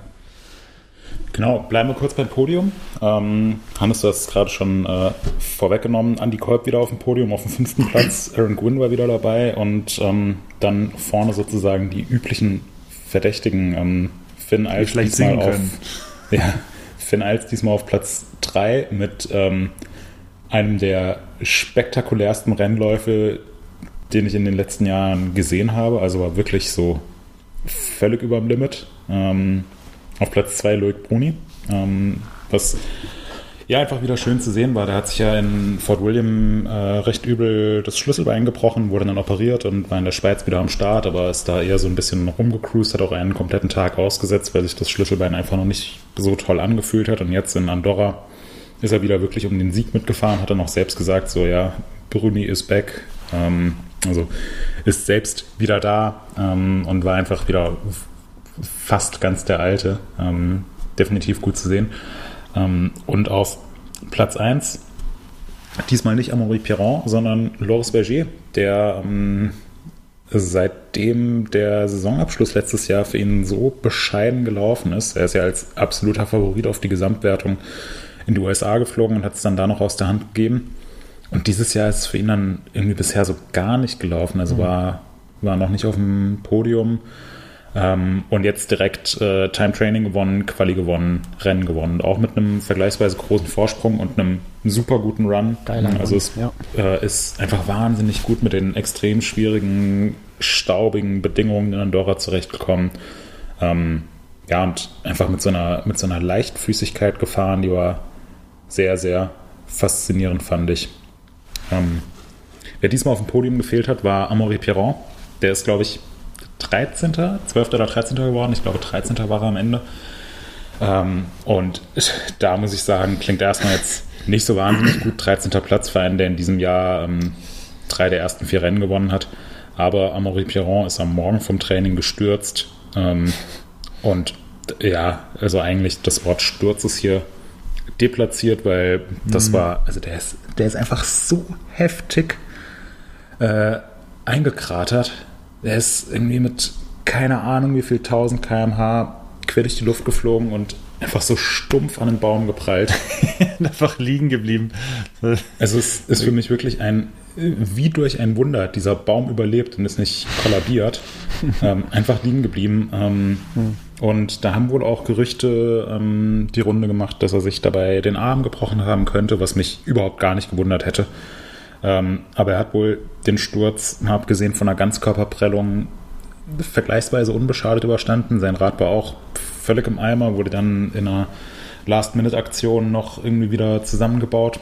Ja, und dann hat er einfach, ähm, ja, sichtlich unter Schmerzen ist er dann an den Start gegangen, wurde vorher natürlich noch intensiv durchgecheckt. Ähm, ich hoffe mal, dass er auch ähm, hinsichtlich Gehirnerschütterung und so weiter ähm, mhm. Tests bestehen musste. Das ist ja auch so ein relativ kontroverses Thema mhm. ja. aktuell. Ja, ja. Auch wenn es kein kontroverses Thema sein sollte. Aber er ist dann jedenfalls an den Start gegangen, ist ja so gefühlt ins Ziel gerollt, aber eben 13. damit geworden mhm. und für die Gesamtwertung hat er natürlich da sehr, sehr wichtige Punkte gesammelt. Ja, und 13. klingt jetzt auch irgendwie, äh, ja, ist zweistellig, aber es waren keine fünf Sekunden äh, mhm. Abstand zum. Und das ist mir auch wieder so aufgefallen jetzt am Wochenende, dass die einfach so in den Zwischenzeiten dann, ja, er ist irgendwie 0,3 Sekunden vorn und äh, mhm. die sind da schon einen Kilometer gefahren oder so und die unterscheiden sich, obwohl die nicht in einem Train fahren, sondern jeder fährt für sich, ja, jede Person. Und die schaffen das mit einer, so, so mit dieser Präzision so dicht beieinander zu sein. Das ist, mir will das nicht in den Kopf. Ich habe das, glaube ich, auch schon ein paar Mal hier äh, im Podcast mhm. erwähnt, wie faszinierend ich das finde. Und das war jetzt am, am Wochenende wieder so. Ich habe da einfach gesessen, äh, Kinnlade unten und dachte, wie geht das? Wie können die, wie können die so äh, alle irgendwie das gleiche Limit haben am Ende? Ja? Großartig, absolut. Ja. Kam, kam ja, nicht zum Schluss, kam er nicht zum Schluss, dass es im Endeffekt deswegen war, weil dass es natürlich ganz viele Leute gibt, die nicht so schnell fahren, aber dass einfach das grundsätzliche Niveau an der Spitze so hoch ist, ja, so dass dicht, halt die besten 20 die Abstände so fahren. Das ist so, krass, ne? so gering und aber ja. So, das ja, ist jetzt kein, das ist keine Formel-1-Strecke, ne, die irgendwie so definiert, Asphalt und glatt ja. sondern das ist, da ist, ich meine, ihr habt das gesehen, wie das aussieht. Und, und auf diesem Untergrund ja. äh, sowas zu machen, das ist, das geht nicht in meinen Kopf rein, wirklich. Hm. Faszinierend. Ja, das, das finde ich halt auch einen relativ essentiellen Unterschied. In der Formel 1 kannst du halt sagen, okay, das ist jetzt deine Strecke, die fährst du im Rennen 50, 60, 70 Mal und hast davor unzählige äh, Runden im Training und im Qualifying und in den Vorjahren drauf absolviert. Hm. Aber du kannst halt eigentlich ziemlich genau berechnen, wo das Limit ist und wie schnell du mit äh, wie viel Liter Sprit im Tank und so weiter fahren kannst. Hm. Und ja, die Bedingungen verändern sich durchs Wetter ein bisschen, aber halt nicht so, bei weitem nicht so sehr wie im Downhill. Da, also du machst deinen letzten Trainingsrun äh, morgens um 10.45 Uhr und hast dann deinen Finalrun um 15.30 Uhr. Und bis dahin sind aber 100 andere Leute in Rennen auf dieser Strecke gefahren.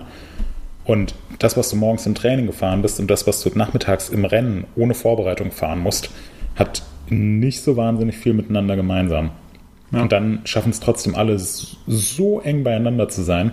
Und umso höher ist, umso höher ist es dann zu bewerten, wenn jemand wie ähm, Loris Bergier in Andorra oder jemand wie Amaury Pierron in der Lenzer Heide dann irgendwie dem restlichen Fahrerfeld mal eben anderthalb Sekunden reindrückt hm. und dahinter die hm. Abstände dann 0,1 Sekunde sind. Ja. Ähm, ja. ja. Finde ich total faszinierend. Ähm, schnellste Zeit des Tages, ich weiß nicht, ob es euch aufgefallen ist, ja. hatte aber äh, nicht Loris Bergier, sondern ähm, Jackson Goldstone, der, äh, glaube zwei Sekunden schneller war als Loris Bergier. Ähm, die Strecke war am Vormittag in einem deutlich besseren Zustand noch. Eine, Sek ähm, eine Sekunde, eine gute Sekunde war es, aber ja. Ähm, ja, krass. aber ähm, also das letzte Mal, das letzte Mal, dass ein Juniorenfahrer bei, wenn sich jetzt das Wetter nicht gravierend geändert hat, das letzte Mal, dass ein Juniorenfahrer schneller als ähm, als der schnellste Elitefahrer war. Ähm, da muss man schon sehr, sehr weit ähm, zurückblicken in der Geschichte des Downhill-Sports. Also, Markus Klausmann noch gefahren. ja, das äh, kann, kann definitiv sein. Ja. Ähm, bei den Frauen, eben hatten wir sie schon angesprochen, jetzt müssen wir sie wieder ansprechen. Wally Höll hat es endlich geschafft, einen richtig guten Rennlauf ins, ähm, ins Ziel zu bringen, ähm, mit dem sie selbst auch einfach total happy war, ähm, sturzfrei, ohne gröbere Schnitzer und ähm, ja, hat sich, hat sich da eben durchsetzen können, hat sich riesig gefreut. Ich fand es super cool zu sehen und diesmal war es Miriam Nicole, die, ähm, die im Finale gestürzt ist, ähm, lag bei den Splits noch vorne, aber hat es eben nicht geschafft, einen sauberen Run ins Ziel zu bringen und auch Camille Balanche hat ein paar Fehler gemacht, sodass sie dann letzten Endes nur Dritte geworden ist. Ähm, und auf dem zweiten Platz Nina Hoffmann, ähm, mhm. Auch eine, eine, super geile Sache. Ähm, jetzt, äh, ja, in Fort William hat sie gewonnen, in Andorra ist sie Zweite geworden. Bei den anderen Rennen hat sie noch immer, ja, oder hatte sie ein paar Probleme, aber sie lässt immer wieder durchblitzen, dass sie an einem guten Tag definitiv in der Lage ist, um den Sieg mitzufahren. Und ich denke, da können wir uns alle auf die Schulter klopfen, weil ähm, wir haben sie damals in den Podcast eingeladen und ja. Ähm, nee, also ja. äh, ist einfach ähm, sehr, sehr schön zu sehen. Ähm, und an der Stelle wollen wir natürlich auch noch Max Hartenstern erwähnen, der äh, Elfter im Finale geworden ist. Okay. Was auch eine ja. saustarke Leistung ist. Super krass, ja. Genau. ja. Ähm, Allein schon, weil die Dichte halt, wir hatten es ja vorhin erwähnt, die Dichte ist halt ja. so groß, es ist nicht egal, aber eigentlich so alle Top 20 oder Top 15 Fahrer, die fahren eigentlich mehr oder weniger auf einem unfassbar hohen Niveau. Und ähm, ja, also ich finde es wie du schon sagtest vorhin, Moritz, ähm, diese krasse Dominanz von einem Aaron Gwynn zum Beispiel, die gibt es aktuell echt nicht so. Ich hatte kurz gedacht, das wäre so eine Pierron-Geschichte irgendwie so, aber ich, der fährt ja auch konstant gut, aber die ganzen anderen, ich habe das Gefühl, Dicht, die wollen ne? Also- ihn, also- die, die wollen den nicht so jetzt da vorne alleine haben, sondern die geben Ja. alle selber Gas. Also der, die, es ist so eine Wundertüte eigentlich, wer jetzt halt da vorne steht. Ich, man kann sich vielleicht höchstens darauf einigen, dass die Franzosen äh, noch mal eine ganze Ecke äh, breiter in der in der höchsten Klasse quasi aufgestellt sind als andere Nationen. Ähm, ja, aber sonst finde ich, ist schon krass, dass einfach sau viele Leute so gut fahren aktuell. Ist Hm. wirklich krass. Ja, definitiv. Ähm, Wahrscheinlich werden wir das auch nicht mehr sehen, so diese absolute Dominanz äh, von Einzelnen. Ich glaube, das, das ist ein Ding der Vergangenheit. Hat wahrscheinlich auch was damit zu tun, mit der Popularität des Sports, ähm, dass du halt, dass du über die Zeit viel mehr Leute da hast, die, die konkurrieren, die, die, die gutes äh, Backing haben, was so äh, Teams und Material und, und Trainingsvoraussetzungen und so weiter angehen. Hm. Und ähm, ja, so diese, diese Überflieger, was wir so, ja, Quinn, bestes Beispiel, oder vielleicht auch Rachel Atherton, ähm, das wird, wird, also meiner Meinung nach wird das schwierig sein, dass wir sowas nochmal irgendwie äh, zu Gesicht bekommen.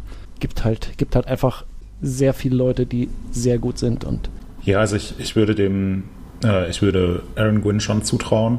Ach, sorry. Ich würde Amaury Perron schon zutrauen, dass er diesen Rekord von fünf World Cup-Siegen in einer Saison von Aaron Gwynn ähm, dann auch knackt.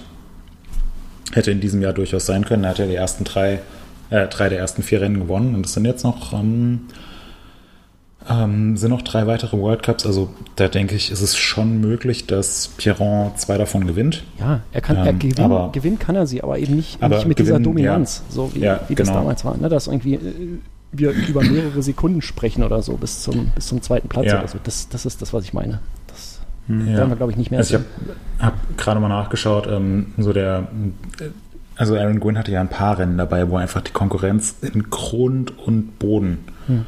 ähm, gefahren hat. Und ähm, ich finde so das prägnanteste Ergebnis war in, in Windham in den USA. Ähm, es war 2000, äh, lass mich kurz schauen, 2015 ähm, auf einer recht bikeparklastigen Strecke, ähm, die super kurz war, also noch kürzer als die Strecke jetzt in Andorra. Ähm, Siegerzeit von 2 Minuten 38. Also, ähm, ja, so typische Siegerzeit von einem, von einem German Downhill Cup, aber nicht von einem, von einem World Cup. Und da war Aaron Gwynn einfach mal dreieinhalb Sekunden vor Greg Menard. Ja. Und das ist schon super heftig. Äh, auch Monster N mit irgendwie fünf oder sechs Sekunden Vorsprung gewonnen und so weiter. Also ja, die, die Dominanz gibt es derzeit nicht, aber ähm, ja, unabhängig total- davon. Was total geil ist, ich suche gerade diese äh, die, die Ergebnisse äh, von Windham. Das war der sechste Lauf 2015. Ähm, ist bei uns auf Seite 66, wenn man die Kategorie durchscrollt. ähm, unglaublich. Ich gucke, haben wir. Wir haben keine PDFs damals eingefügt. Fischbach war 27. als bester Deutscher. Ähm, Ja. Krass. Das ist auch nicht schlecht. Ja, ja. So, genau. Er hat 3,5 Sekunden bei 2 Minuten 38 ist der, genau. Ja. Du hast das gut in Erinnerung, Moritz. Hammer. Krass. Ja, ja. Vielleicht solltest Ja, du bei das alles irgendwie so, so äh, Ja, ja. so einer Rateshow irgendwie teilnehmen. Ähm, Ja. Downhill Trivia. Ähm, ich glaube, da kannst du was reißen. Genau.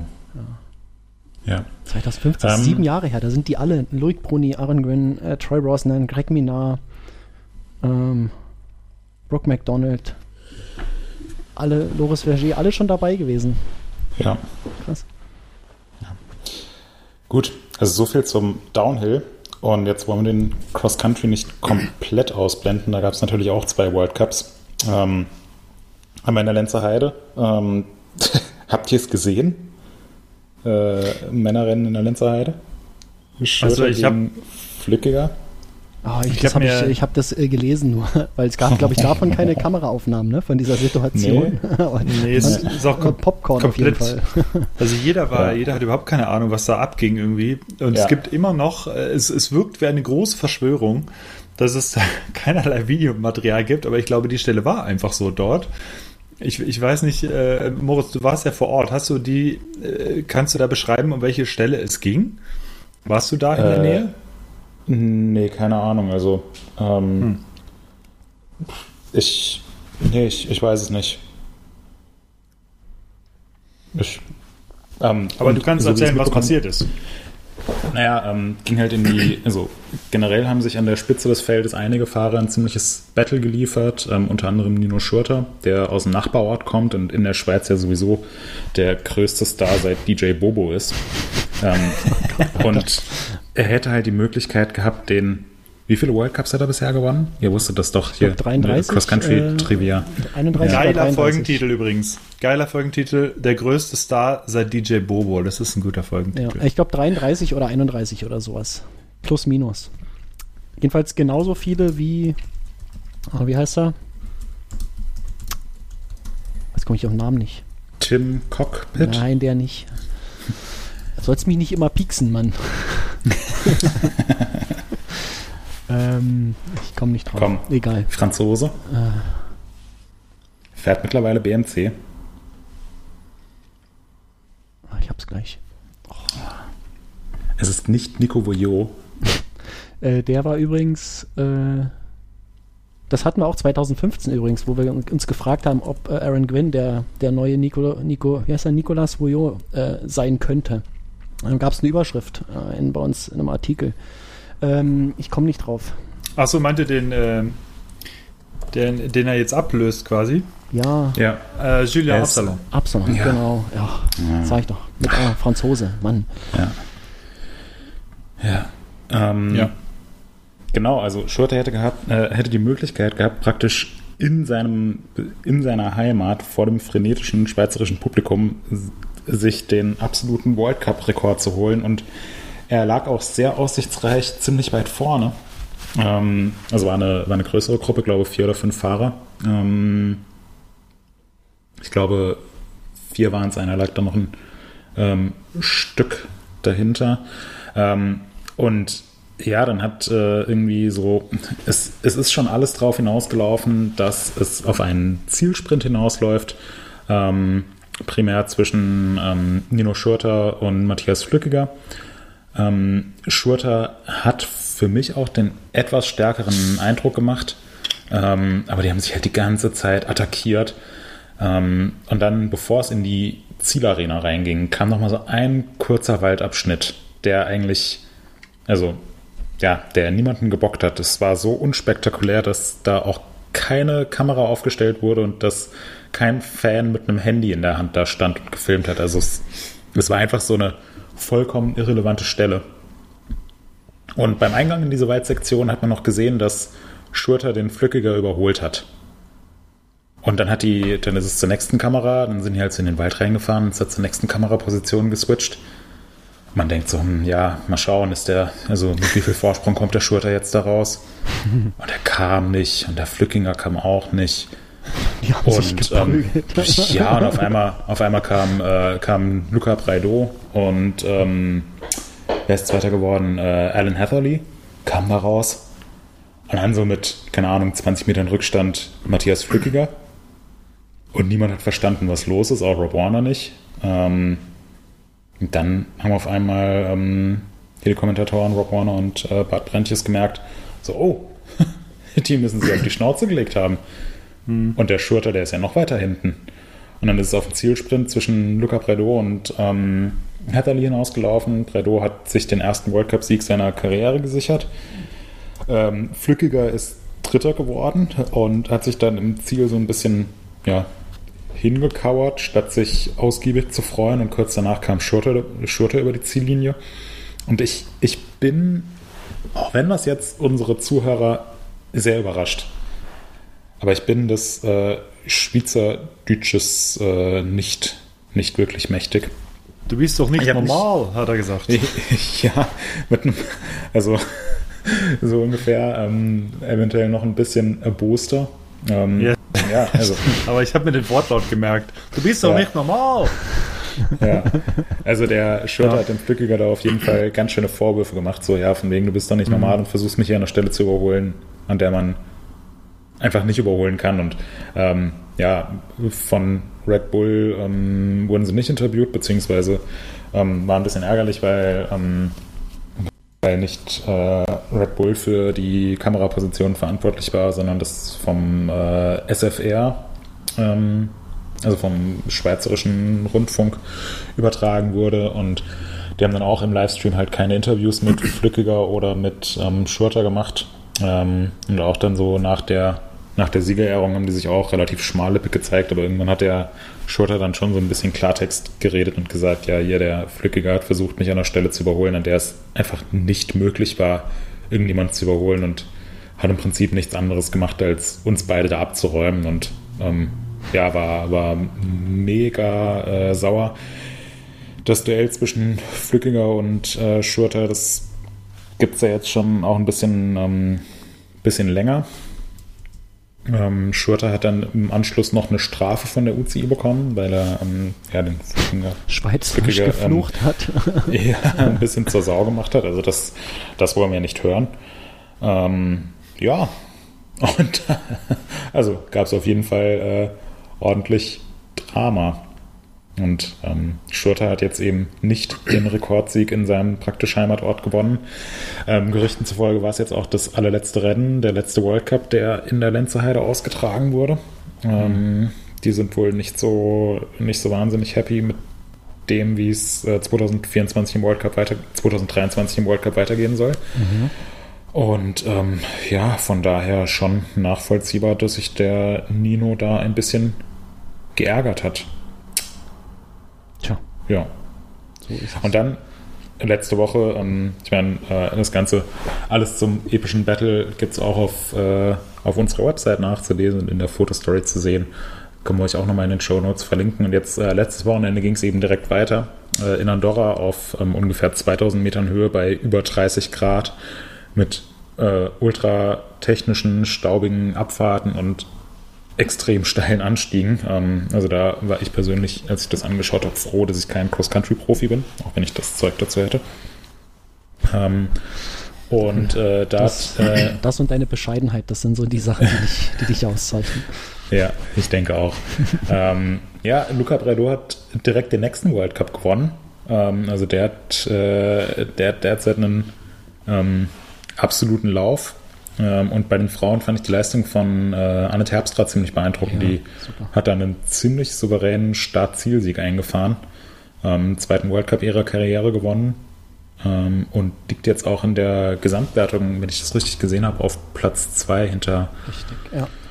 hinter Rebecca McConnell, die ähm, keinen besonders guten Tag hatte. Habt ihr das gesehen? Zufällig? Ja, äh, also es, es war wirklich, es war brutal heiß, brutal staubig und die Anstiege waren noch super heftig. Es ging unter anderem einen Anstieg einfach eine Skiwiese hoch, eine recht steile Skiwiese. Ähm, es war und ein paar, ein paar Fahrerinnen sind auch schon vorm Rennen ausgestiegen, weil sie mit ähm, mit der Höhenluft nicht so wahnsinnig gut klargekommen sind und dann Krankheitssymptome hatten. Ähm, und auf jeden Fall ähm, hast du in der, in der dritten Runde Rebecca McConnell, gerade die äh, World Cup Gesamtführende, lag nicht ganz vorne, aber schon, glaube ich, in den Top 5 und hat auf einmal einen Plattenhinterreifen. Ziemlich genau zur Hälfte der, der Runde. Und ist noch ein bisschen, ja, ist, ist halt auf dem Plattenreifen ohne Insert äh, noch ein bisschen weitergefahren. Bergauf musste sie halt schieben und rennen. Musste halt noch die halbe Runde zurücklegen. Ist in die Tech Zone, war völlig fertig, also total aus, ausgelaugt. Ähm, dann haben sie ja schnell ein neues Hinterrad eingebaut. Mit riesigem Rückstand hat sie sich dann auf die Verfolgungsjagd gemacht. Ist die Runde losgefahren ungefähr drei Minuten später hatte sie einen platten Hinterreifen. An ziemlich genau derselben Stelle wieder. Und dasselbe Spiel von vorne hat sich dann auch nochmal in einem Steinfeld ähm, ja, ein bisschen überschlagen, weil sie da versucht hat, mit plattem Reifen durchzufahren. Ähm, ich weiß gar nicht, wie viel sie letzten Endes geworden ist. Ich glaube, unter normalen Umständen hätte sie einfach äh, gesagt, so, ja, pff, ey, nee, komm, lass gut sein, ich breche den World Cup hier ab. Ähm, aber sie ja, hat halt versucht, die Führung in der Gesamtwertung äh, hm. zu verteidigen. Ähm, ist letzten Endes noch 21. geworden mit sieben Minuten Rückstand, ähm, was ja ziemlich stark ist, weil man bedenkt, dass sie halt äh, fast eine komplette Runde ähm, mit äh, plattem Hinterreifen fahren musste. Ähm, ja, aber war auf jeden Fall ein ähm, sehr unterhaltsames und ähm, sehenswertes Rennen. Und auch da geht es jetzt in äh, gut einer Woche in Snowshoe weiter. Ja, und sie hat 114 ja. Punkte äh, trotzdem bekommen äh, an dem Wochenende ja. jetzt. Das ist doch in Ja, genau, durch ja, Short Track und Ohne die 114 Punkte wäre übrigens äh, Anne Terpstra auf Platz 1 in der Gesamtwertung. Also mhm. das äh, war schon gut, dass sie, das, dass sie da gekämpft hat. Ja, ja, definitiv. Zahlt sich dann aus. Ja. ja. Ja. Genau. Ähm, jetzt hatten wir eigentlich noch ein weiteres World Cup-Thema auf der Liste und zwar, wie es überhaupt ab 2023 weitergeht, weil da ist, liegt gerade offen gesagt ganz schön vieles im Argen und niemand ist wirklich zufrieden mit der Situation. Und die Fahrer haben mittlerweile eine, also im Downhill wurde eine Riders Union gegründet von Loic Bruni, der auf so ein paar Missstände aufmerksam machen will, was ich recht krass finde mit ähm, also ein Fahrer von, von seinem Kaliber, der sich da aber, ähm, ja, der da im Prinzip kein, kein Blatt vor den Mund nehmen will und eben ansprechen will, wenn Sachen halt mies laufen und es laufen derzeit einige Sachen leider recht mies. Ähm, ich habe mich mit dem ganzen Thema, wie es denn ab 2023 weitergeht, ähm, mit Discovery Sports statt Red Bull und ob Rob Bonner überhaupt noch dabei ist und wo die Rennen ausgetragen werden, wie viele Rennen es geben wird und was für Veränderungen anstehen und so weiter. Ähm, habe ich mich äh, schon ein bisschen mit beschäftigt. Ähm, den Artikel, den können wir euch auch mal verlinken. Da sind jetzt schon die nächsten Artikel in Planung. Ich würde sagen, das ist, ähm, ist einfach ein Thema, auf das wir ähm, auf das wir in einer der nächsten Episoden nochmal äh, näher eingehen werden, weil da tut sich auch praktisch im Wochenrhythmus was. Und das was wir jetzt sagen, ist wahrscheinlich in der Woche drin, wieder. Das stimmt, ja. Ja. Mhm. Ja. Es genau. wird sich ja dann auch wahrscheinlich im Laufe der nächsten Wochen auch vielleicht so ein bisschen äh, herauskristallisieren, was uns in der nächsten Saison erwarten wird. Mhm. Ähm, du hattest das ja auch ähm, so ein bisschen in so einem Quo Vadis-Artikel beschrieben. Äh, alle ja. Erkenntnisse, die du hast, der übrigens super empfehlenswert ist, der Artikel. Äh, ich habe den verschlungen, fand den, fand den mega. Ähm, ja, vielleicht lass uns da wirklich einfach die in der nächsten oder übernächsten Folge oder so nochmal drüber ja. äh, quatschen und äh, vielleicht gibt es dann ja auch tatsächlich schon ein paar weitere Informationen. Also was, was uns nächstes Jahr erwarten wird. Das mhm. ist krass, dass da immer noch so viel in der Luft hängt jetzt eigentlich, ne? Ja. Ja, definitiv. Bin naja. auch sehr gespannt. Gut. Dann lasst uns doch noch kurz über diese, diese Eurobike reden. Diese. Ich habe gehört, das ist eine, ja, ja, die sogenannte Eurobike. Ähm, im wunderschönen Frankfurt am Main dieses Jahr zum ersten Mal. Hannes, genau, du warst vor Ort. Wie hat's dir, hat's dir, ähm, hat's dir in Frankfurt äh, gefallen? Also. Hätte der äh, Handkäse geschmeckt? Ist dir der Äppler bekommen oder hat es einen fiesen Kater? Also ich hatte tatsächlich genau gar keinen Kater, und, äh, weil ich einfach nicht wirklich Party gemacht habe tatsächlich dieses Jahr. Wir waren dort, du hast es gerade erwähnt, zum ersten Mal in Frankfurt. Auch da hat sich jetzt einiges geändert. Es war die letzten Jahre, ihr kennt es, beziehungsweise in sowas in Friedrichshafen, glaube ich, da war immer World Cup-Zeit, glaube ich, zu der Zeit, ne? Ja, war immer. Äh, mhm. Wenn ich mich recht erinnere. Ähm, Markus kennt es aber aus Friedrichshafen. Friedrichshafen war immer so ein bisschen, es war sehr beschaulich. Wir waren immer mit dem Fahrrad da. Wir haben nichts vom Verkehr eigentlich mitbekommen, weil wir die ganze Zeit immer mit dem Fahrrad zur Messe sind. Fährst am See entlang. Es ist halt, äh, es ist super viel Stress, aber du bist auch wahnsinnig schnell direkt gefühlt wieder in den Ferien, zumindest optisch, weil du durch die Apfel, Apfelbaumplantagen da zur, äh, wieder zur Bude fährst und da ein bisschen arbeitest. Also es hatte so einen leichten Ferienaspekt immer so ein bisschen dabei, trotz des ganzen Stresses.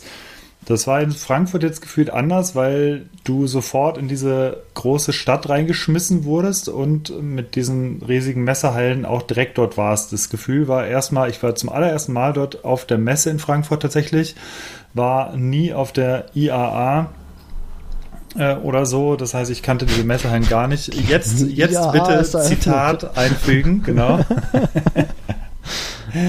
Äh, ich wollte es ich gerade sagen. Und, ähm, so geil, das triggert mich total. Ich weiß. Ja. Ich, auch, ich kann da auch immer da, tatsächlich, denke ich zuerst daran, wenn ich IAA höre oder lese. Super.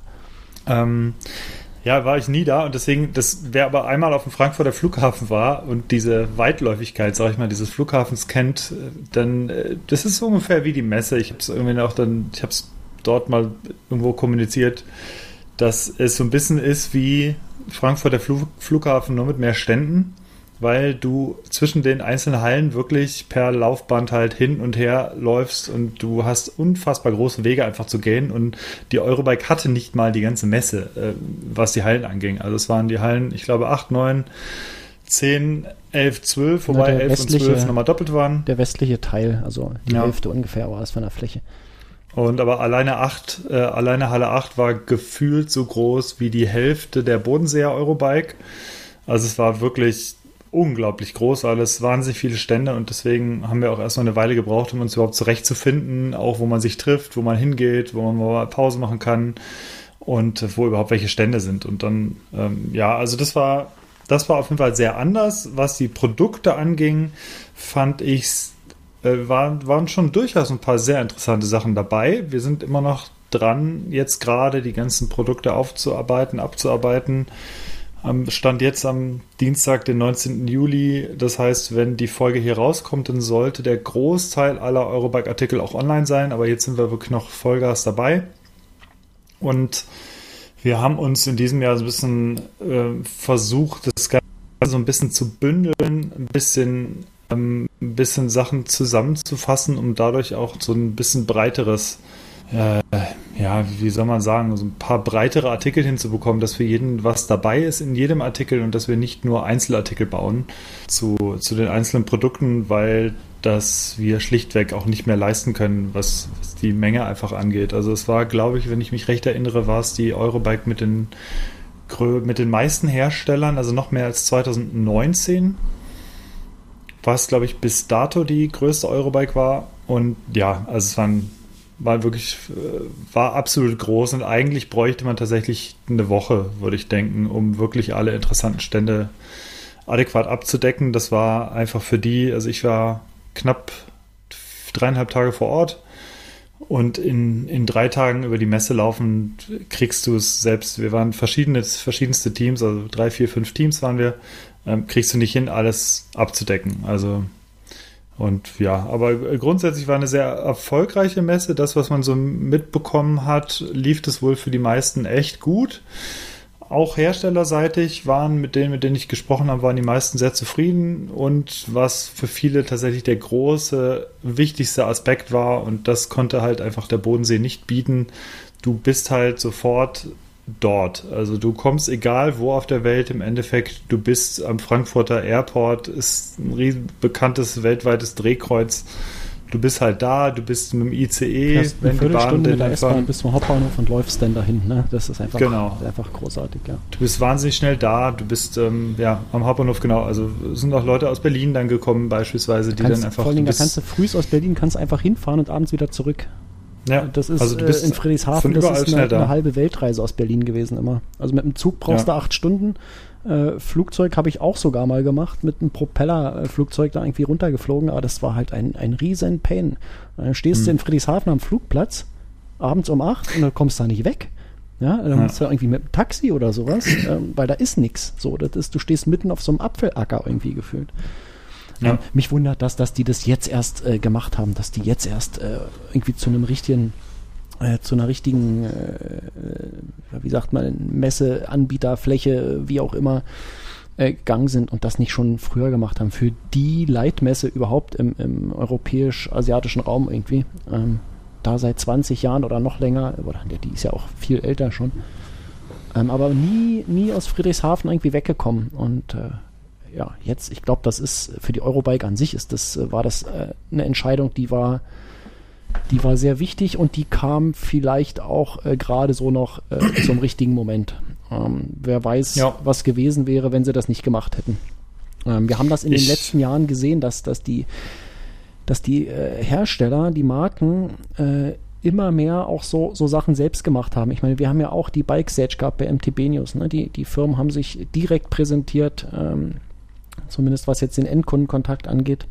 Ähm, die Firmen machen seit geraumer Zeit äh, Hausmessen für ihre äh, Shops, also für die Vertragspartner ähm, und auch für die Medien.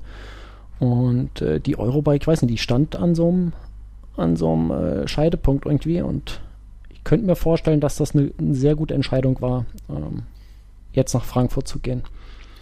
Ja, dass sich das ähm, auszahlt am Ende und dass, dass es die Eurobike überhaupt, überhaupt die Zukunft der Eurobike sichert. Also einfach so mein Gefühl. Ähm, ich, ich kann das mhm. nicht belegen, aber. Äh, man, man merkt vor allem eine extreme Verschiebung. Also es gibt natürlich noch sehr viele Mountainbike-Sachen und auch Mountainbike-Zubehör, aber es wurden dann auch relativ direkt Stimmlaut, äh, warum berichtet ihr denn jetzt über das und das? Wir wollen endlich richtige Mountainbikes sehen. Und denkst so, ja, aber es ist halt einfach nicht mehr eine Mountainbike-Messe und ein bisschen Rennrad und ein bisschen City und so wie früher. Denn früher gefühlt war es einfach so, dass die größten Fahrradhersteller da waren und Mountainbikes waren zuhauf vertreten. Also es war extrem groß, das ganze Segment.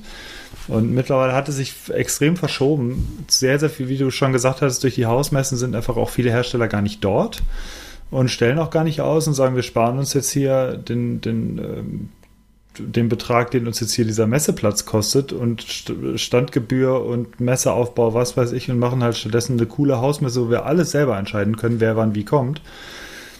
Und ähm, deswegen, also das äh, es ist jetzt so, dass wie gesagt sehr viele Hersteller waren, aber an, an großen Mountainbike-Herstellern, die sagen, wir präsentieren in erster Linie Mountainbikes, das ist definitiv nicht mehr so. Der, der Punkt liegt definitiv im motorisierten Bereich, kann man nie anders sagen.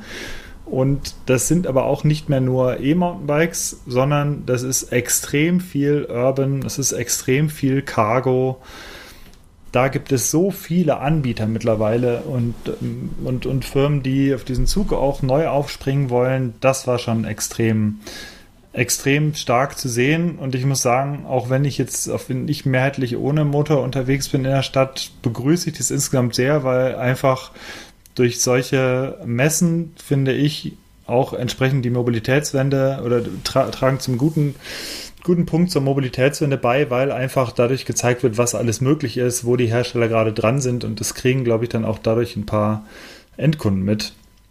Und äh, deswegen, also das wird definitiv die Zukunft sein. Ich denke, die Zukunft wird einfach daran liegen, dass das mehr Mobilität auf dem Zweirad oder auch Dreirad haben wir teilweise auch gesehen, aber mehrheitlich auf dem motorisierten Zweirad höchstwahrscheinlich in den Städten dann stattfinden wird. Mhm. Und äh, alleine was im Vergleich zu den letzten Jahren, es gab immer schon Cargo-Bikes, aber das waren vor sechs, sieben, acht Jahren, waren das noch so Exoten, wurde gedacht, oh, guck mal hier, die haben ein Cargo-Bike, das ist ja verrückt. Oh, so ähm, kann man Motor. ja, ja, aber spätestens seitdem ich äh, in diesem Jahr, ich hatte auch, glaube ich, kurz schon davon erzählt, bei dem Decathlon-Camp war, wo ich auch das erste große, ich hoffe, ich liege richtig, das erste große Cargo-Bike von denen motorisiert mal getestet habe, was mit 2400 oder 2700 Euro 2799 kostet, kostet das. Ja, unfassbar günstig und ein richtig, also ich bin es nur kurz gefahren, aber es hat richtig viel Spaß gemacht, ließ sich gut steuern, hat, war wirklich gut. Mhm. Und ähm, wenn jetzt halt diese, diese Riesen auch darauf aufspringen, merkst du aller spätestens so, jetzt ist das Ding halt wirklich absolut im Mainstream angekommen. Ja. Und es sind eben nicht mehr diese kleinen Hersteller, die mal die, die so verrückte exotische Cargo-Bikes anbieten, sondern das wird halt ein ernstzunehmendes Ding. Und jetzt ja, muss nur noch die entsprechende Infrastruktur ausgebaut werden. Äh, denn die ist, die hat, glaube ich, da noch ziemlich viel Nachholbedarf, gerade in den Städten. Mhm. Ähm, ja, aber das ist so der größte Unterschied, der mir so aufgefallen ist auf der, auf der Eurobike dieses Jahr. Äh, Moritz, du warst auch für ein paar Stunden zugegen. Wir hatten einen gemeinsamen Termin und du bist noch ein bisschen auf der Messe unterwegs gewesen. Wie war denn dein Eindruck von der Eurobike? Ähm, och, ja. Also ich finde. Nett. ja, ich, ich ähm, fand es ein bisschen schöner als am Frankfurter Flughafen. Mhm. Ähm, also einfach ein bisschen, bisschen moderner, ein bisschen weitläufiger. Ähm, und im Vergleich zu Friedrichshafen, das ist zwar auch eine Weile her, dass ich das letzte Mal da war, aber ich fand, es war einfach insgesamt eine passendere Location für eine Fahrrad- und Mobilitätsmesse. Ja. Ähm, so an sich, ähm, ja, was du gesagt hast, so einfach sehr, sehr großes Gelände und weite Wege und so würde ich dir zustimmen, wobei ich das prinzipiell auch ganz gut fand, weil das andere Extrem wäre dass alles in eine Halle gedrängt wird und niemand Platz für irgendwas hat. Ähm, ja. Hatte auch so den Eindruck, dass es, dass die Veränderungen die meisten Leute sehr, sehr gut finden. Was so Produkte angeht, ähm, ja, fand ich, fand ich jetzt nicht so ultra spannend.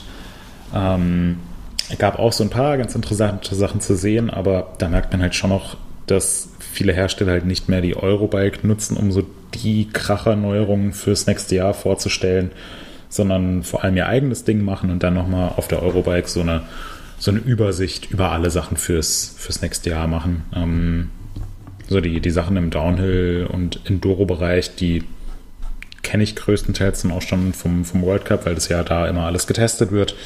Ähm, von daher ja, war, war so ganz nett und aus meiner Sicht definitiv eine positive Veränderung. Hm, bin auf jeden Fall gespannt, wie es da jetzt in den nächsten Jahren weitergeht. Ich glaube, dass das schon der richtige Schritt war und dass sich die Messe dann auch wieder in eine sehr, sehr positive Richtung entwickeln könnte. Ja. Aber da hast du absolut recht. Also was das angeht, ähm, was ich auch vorhin vergessen habe zu erwähnen, im Vergleich zur Eurobike in Friedrichshafen ist das ganze Gelände nicht nur riesengroß oder auf negative Weise riesengroß in dem Sinne, dass du einfach sehr lange Laufwege hast, sondern du hast in den Hallen wahnsinnig viel Platz. Also es hat sich viel besser verteilt als in den letzten Jahren. Es kam, gab kaum Gedränge. In Friedrichshafen hast du es wirklich so gehabt, du hast halt in den Hallen, Markus, du kennst es ja auch, man schiebt sich halt da hm. an dieser Fensterfront entlang, ist fünf Meter breit. Ja und dann schiebst du dich da so durch. Du kommst aber gar nicht wirklich jetzt schnell voran, sondern du musst, wenn du schnell vorankommen willst, musst du über das Freigelände läufst, irgendwie. Läufst genau. außen lang, genauso ist es, ja. ja. Und in Frankfurt hast du halt wirklich, also Gedränge gab es dort praktisch nirgendwo. Also du hattest wahnsinnig viel Platz, es waren aber trotzdem extrem viele Leute da. Und ähm, ja. das äh, fand ich schon gut. Ja, und Markus, was du eben angesprochen hast, so Eurobike in Friedrichshafen und dann fliegst du da irgendwie hin. Ähm, mit einem innerdeutschen Flug und kommst abends um 8 am Flughafen an und weißt nicht, wie du dann vom Flughafen nach Friedrichshafen kommen sollst, das finde ich zeigt halt einfach das ganze Dilemma. Also es kann im Jahr 2022 nicht sein, dass du auf einer ähm, Fahrradmobilitätsmesse solche Probleme hast, sondern da musst du eigentlich alles komplett von Anfang bis Ende mit irgendwelchen öffentlichen Verkehrsmitteln und mit ja. äh, Fahrrädern in welcher Form auch immer machen können. Also das ist natürlich für uns Mountainbiker ähm, macht es das ein bisschen weniger spannend, wenn man mit dem Anspruch an die Sache rangeht, dass man jetzt nur noch die neuesten Mountainbikes und Federgabeln und Downhill-Räder und so weiter sehen will. Aber was so das ganze gesellschaftliche Thema angeht, welche Rolle das Fahrrad oder das, ähm, das Zweirad in welcher Form auch immer ähm, für, das, für die Mobilität, für das öffentliche Leben, ähm, für die Zukunft spielt, ähm, da fand ich den Schritt jetzt ähm, sehr, sehr cool. Hab von, von einem uns Bekannten ähm, gelesen, der aus dem Süden Deutschlands ähm, angereist ist. Also der hatte definitiv einen recht weiten Weg und ähm, hat aber alles komplett mit ähm, öffentlichen Verkehrsmitteln gemacht. Also ist zum mhm. Bahnhof gefahren mit dem Fahrrad, ist dann von da im Zug gefahren. vor Ort auch alles komplett mit irgendwelchen mit irgendwelchen Mietsachen, sei es Roller, sei es irgendwelche Fahrräder, sei es Lastenräder, die man da halt alle irgendwie ähm, ja, mieten konnte ja. und sich einfach für die Zeit, für die man es benötigt, ähm, gebucht hat. Und hm. das, ist, das ist halt einfach die Zukunft. Und ja. die Zukunft ist definitiv nicht äh, von Berlin nach Friedrichshafen International zu fliegen mit einer Propellermaschine. Ähm, ja, das ist, das, da, ja, ja. das, das, was mich also auch am meisten genervt hat, dass ich fliegen musste, weil es keine ja. vernünftige Bahnverbindung irgendwie an diesem Tag gab. Also nichts, was unter äh, zweistelliger Stundenanzahl irgendwie zu erledigen gewesen wäre, mit fünfmal Regionalzügen und Umsteigen. Und das ist eigentlich das Problem. Ne? Dass, es, dass es sowas überhaupt gibt, irgendwie Inlands, äh, Inlandsflüge zu irgendeiner Messe, so was, das, das geht nicht. Also, ja, genau. Ja. Hannes, hattest du ein Highlight von der Eurobike zum Abschluss? Was fandest du am coolsten? Hm. Es gab, also ich hatte tatsächlich kein ultimatives Highlight, bei dem ich sage, und das, das fragen wir jedes Mal. Es, wird, wird auch auf der Messe die ganze Zeit gefragt, und zwar in erster Linie von, den, von allen möglichen Herstellern. Was war denn, ich habe noch gar nicht über die Messe geguckt, was ist denn so das Highlight dieses Jahr? Und ich sage, hm, hm, so viele Highlights gibt es tatsächlich nicht mehr. Also aus den Zeiten, wo wir gesagt haben, es gibt jetzt eine varie Stütze, die kannst du irgendwie verstellen oder es gibt eine elektrische Schaltung, aus denen, die haben wir einfach gerade nicht die Zeiten. Aber was ich ganz interessant fand, war, äh, haben wir auch schon vorgestellt von äh, Newman, so eine Lenkerverstellung. Und zwar Lenkerverstellung in dem Sinne, als dass du einen Griff hast, der mit einem Insert versehen ist, der in ein Insert im Lenker greift und dadurch kannst du den Griff auf den Lenker draufschrauben. Und zwar in insgesamt mit maximal 5 cm kannst du den Lenker quasi verbreitern oder ver, ver, verjüngen, verengen. Und äh, das fand ich eine ziemlich coole Lösung, denn das ganze System ist halt dadurch nicht, äh, nicht nur super flexibel, also du kannst, ich glaube, 710 bis 760 und 760 bis 810. Das sind so die beiden Größen, die es erstmal geben soll. Ähm, du kannst halt wahnsinnig äh, viel rumspielen. Und zwar musst du halt wirklich einfach nur den Griff drehen und dann schraubst du den Schraubgriff mit der Einschraube wieder zu und dann kannst du halt entscheiden, okay, ich versuche jetzt mal 760 oder ich mache jetzt mal die 810er Variante und kannst halt gucken, so fahre ich im Bikepark, so fahre ich zu Hause auf den Trails das ist eben so die Idee auf der einen Seite von Newman, die man mit diesem Konzept verfolgt, und die andere ist, dass äh, der Hersteller bzw. der Händler das auch dem, dem oder der Endkundin sehr schnell anpassen kann im Laden und äh, man nicht halt 1000 Lenkerbreiten braucht, sondern man hat im besten Fall halt noch zwei. Und das System soll auch gar nicht so unfassbar viel kosten. Ähm, sprich, das ist nicht, äh, nicht besonders viel teurer als eine reguläre, ähm, reguläre Geschichte. Und ähm, ja, es, äh, also der Michi Gretz, der das von Newman, der das entwickelt hat mit dem Team, der hat sich auch schon zu Wort gemeldet in dem Thema. Also da könnt ihr auch gerne mal reinlesen und schauen, was er, was er da zusätzlich noch für Informationen reinschreibt. Und also das fand ich sehr smart, muss ich sagen, weil ich auch bei mir schon untersch gerne unterscheide eigentlich. Also ich fahre an meinem Enduro eine andere Lenkerbreite als an meinem Trailbike. Ähm, und wenn man das jetzt einfach mal so ein bisschen hin und her tauschen kann und schaut, was man macht, äh, warum nicht? Weil das System ist tatsächlich äh, erstmal in der Anwendung halt super simpel und äh, war beeindruckend. Also war irgendwie eine smarte Idee, die fand ich gut. Ansonsten, ähm, was natürlich optisch irre war, war ähm, das neue Nikolai Nucleon 16. Das sah einfach extrem krass aus mit gefühlt äh, vier Meter langer Kette und Umlenkung und allem möglichen.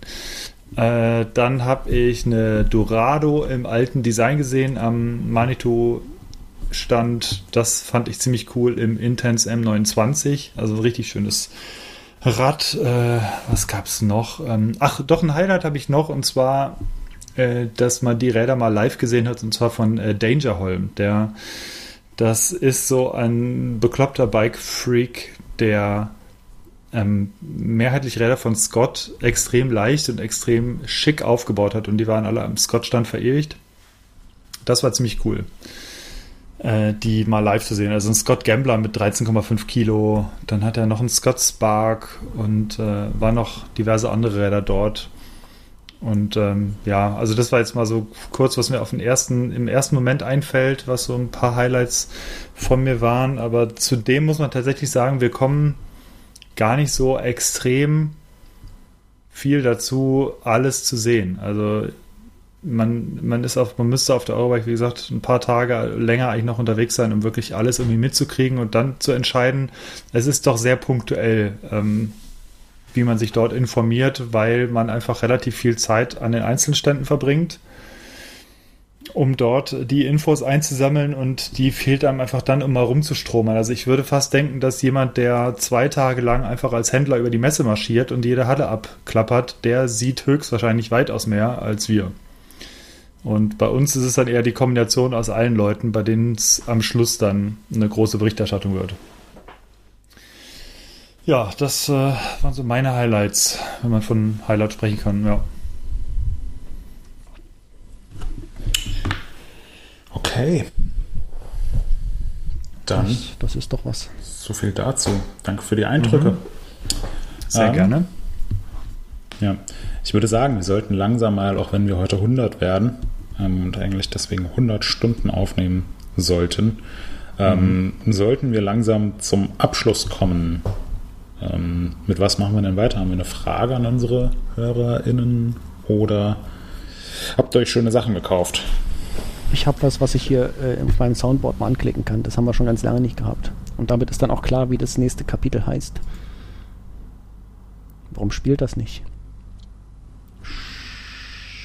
Schade.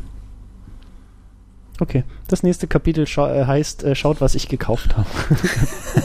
ich hatte ja eigentlich einen Jingle, aber der spielt nicht, die Sau. Keine Ahnung. ähm, Hannes, du hast am meisten gekauft. Oh, ich habe gar nicht so viel gekauft. Ich habe mir zwei günstige Thule-Fahrträger gekauft. Das widerspricht sich. Der Nö, Tool es und ging günstig, über- das geht nicht Die zusammen. haben 69 Euro pro Stück gekostet. Das fand Was? ich okay. Wie geht das? Ja. So fürs Dach solche Das, Dinge? Ja, genau. Ah, für die Re- nicht was man hinten an die Hängerkupplung macht oder so. Ich habe nee, ich habe leider keine Hängerkupplung. Äh, deswegen muss ich tatsächlich aufs Dach umsteigen, was die Fahrräder angeht. Ähm, ja, und deswegen, also die Okay. entsprechenden Querträger, die gab es letztens schon irgendwann. Und äh, jetzt habe ich mir einfach so relativ günstige, die relativ günstigen Fahrradträger geholt, die du ganz normal im Unterrohr festmachst und die reichen für die Stadträder, wenn wir die mitnehmen. Also ich werde, die sind nicht fürs, fürs Mountainbike gedacht, sondern tatsächlich fürs Stadtrad. Das Nikolai dann auf der Autobahn verteilt. Bei 160 runtergeflogen. Mhm. Ähm, Äh, ja, und dann habe ich noch äh, Urlaub gekauft. Es geht in unser Nachbarland. welches? In ein Nachbarland, da werde ich, äh, da werde ich Eindrücke mitbringen. Lass dich überraschen. Ähm, da bin ich Ja, gespannt. Da bin ich gespannt, was du zu berichten Mhm. hast, äh, wo du denn warst. Welches Nachbarland? Mhm. Äh, Moritz, du hast ja was, was richtig Cooles äh, drauf zu stehen. Erzähl Ja, mir dazu äh, etwas Kontext. Ja, ich habe mir gedacht, wenn ich schon nicht in Andorra beim World Cup sein kann, dann äh, mache ich doch spontan was anderes Schönes äh, und habe mir ähm, dann relativ kurzfristig Tickets für die äh, Beatsteaks in äh, Darmstadt haben die so ein Open Air auf einem auf so einem schäbigen Schotterparkplatz gespielt. Äh, das war jetzt letztes Wochenende ähm, Ah, geil. und das war war super cool. Ähm, ist jetzt auch schon, also Beatsteaks ist so seit meiner äh, späten Kindheit ähm, eine meiner absoluten Lieblingsbands. Ähm, habe ich das erstmal vor Ewigkeiten gesehen und die haben mich jetzt äh, den Großteil meines Lebens ähm, begleitet. Ähm, von daher war es äh, schön, die Beatsticks mal wieder äh, zu sehen. Ähm, sind eigentlich immer noch wie früher, auch wenn die jetzt mittlerweile auf die 50 zugehen, ja, was ich krass finde.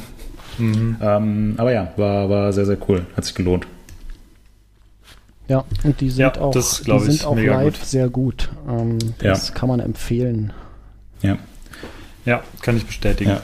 Und kommen natürlich aus deiner Stadt, Markus. Natürlich. Aus äh, Königs Wusterhausen. Ich so draußen- Und da habe ich sie auch äh, tatsächlich in den ganz, ganz frühen 2000ern ähm, auch ganz oft auf äh, Konzerten gesehen. Die haben da irgendwie äh, in allen Clubs und auf allen äh, Mini-Festivals und so gespielt. Und äh, haben wir ein paar Mal haben wir sie gesehen. Ist jetzt aber auch schon wieder ein paar Jahre her, dass ich sie und dass ich zuletzt auf einem Konzert bei Beatsex war. Aber äh, war bisher Also jedes sich. einzelne Mal sehr gut. Also, kann man absolut empfehlen. Lohnt sich Ich- definitiv immer noch. Vor allem haben sie äh, äh, eigentlich ein, ein Großteil der Lieder war so aus der Zeit von 98 bis 2004. Ja, ich habe sie im äh, Palladium in Köln gesehen. Es war auch schon sehr lange her. Das war auch sehr gut. Also wirklich war ein mega geiles Konzert. Ich kann es bestätigen. Ja. Cool. Cool. Ja, ich muss das So, direkt mal ähm, gleich ins, äh, direkt mal meinen Apple Music starten und äh, mal ein paar Alben durchhören nachher. Ja. So, Äh, Markus Miraculix, was hast du dir denn gekauft? Das ist, gut, das ist sehr gut, Hannes, sehr gut. Äh, ich habe mir eine Sichel gekauft ähm, und werde nachher wieder in die, äh, in die Bäume steigen und Misteln schneiden.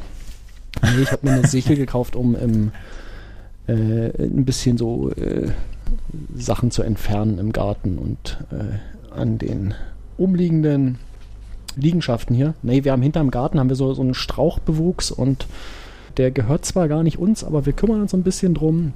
Und einfach, um da mal ein bisschen aufzuräumen, ein bisschen, äh, ein bisschen äh, Gras und so wegzuschneiden, einfach so eine Handsichel.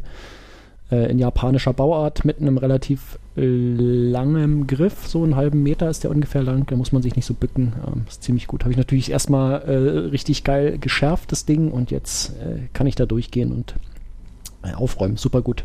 Sollte, sollte jede Person haben, sowas. Eine Klappspan und eine Sichel. Das sind, das sind die zwei äh, wichtigen Utensilien. So, jetzt versuche ich nochmal was. Äh, für die nächste, fürs nächste Kapitel, vielleicht klappt ja dieses Intro. Hm, nö, klappt auch nicht. Okay, Empfehlungen. Super. äh, wir fangen wieder an mit Hannes. Ähm, ich habe ein paar Empfehlungen. Und zwar die erste Empfehlung ist, weil ich es letztens mal nochmal gesehen hatte. Es gab es irgendwie auf LinkedIn ging es irgendwie rum, dass das irgendwie ähm, ein Projekt war, was die, was am Anfang für ziemlich wahnsinnig erklärt wurde und was wohl eines der erfolgreichsten Mountainbike-Videos aller Zeiten wurde, und zwar The Ridge von Danny McEskill ist jetzt schon ziemlich lange, viel, ziemlich viele Jahre alt, ist aber nicht schlecht gealtert. Ist immer noch ein wahnsinnig gutes, cooles Video. Ähm, sehr sphärisch, gleichzeitig sehr spektakulär. Also ähm, wer mal wieder in dieses Danny McEskill-Feeling reinkommen möchte, der sollte sich das gucken, äh, sollte sich das angucken. Und äh, ja, das, äh, das war meine erste Empfehlung. Die ist mir letztens spontan eingefallen, dass ich die nochmal äh, empfehlen wollte. Und das zweite ist ein Podcast. Und zwar hatte ich den letztes gehört. Das ist ein Podcast von Radio 1. Lief also auch so, wie ich habe, dann auf Radio 1 immer abends. Da laufen ja diverse Podcast-Geschichten im Berliner Radiosender. Und äh, der heißt Diese eine Liebe. Und zwar sind die Ärzte, die ja auch aus Berlin kommen, haben eine Berlin-Tour gemacht, eine große in den letzten Wochen, ich glaube in den letzten, keine Ahnung, äh, letzten drei Monaten oder so. Und ähm, haben ganz viele kleine Clubkonzerte dort gespielt.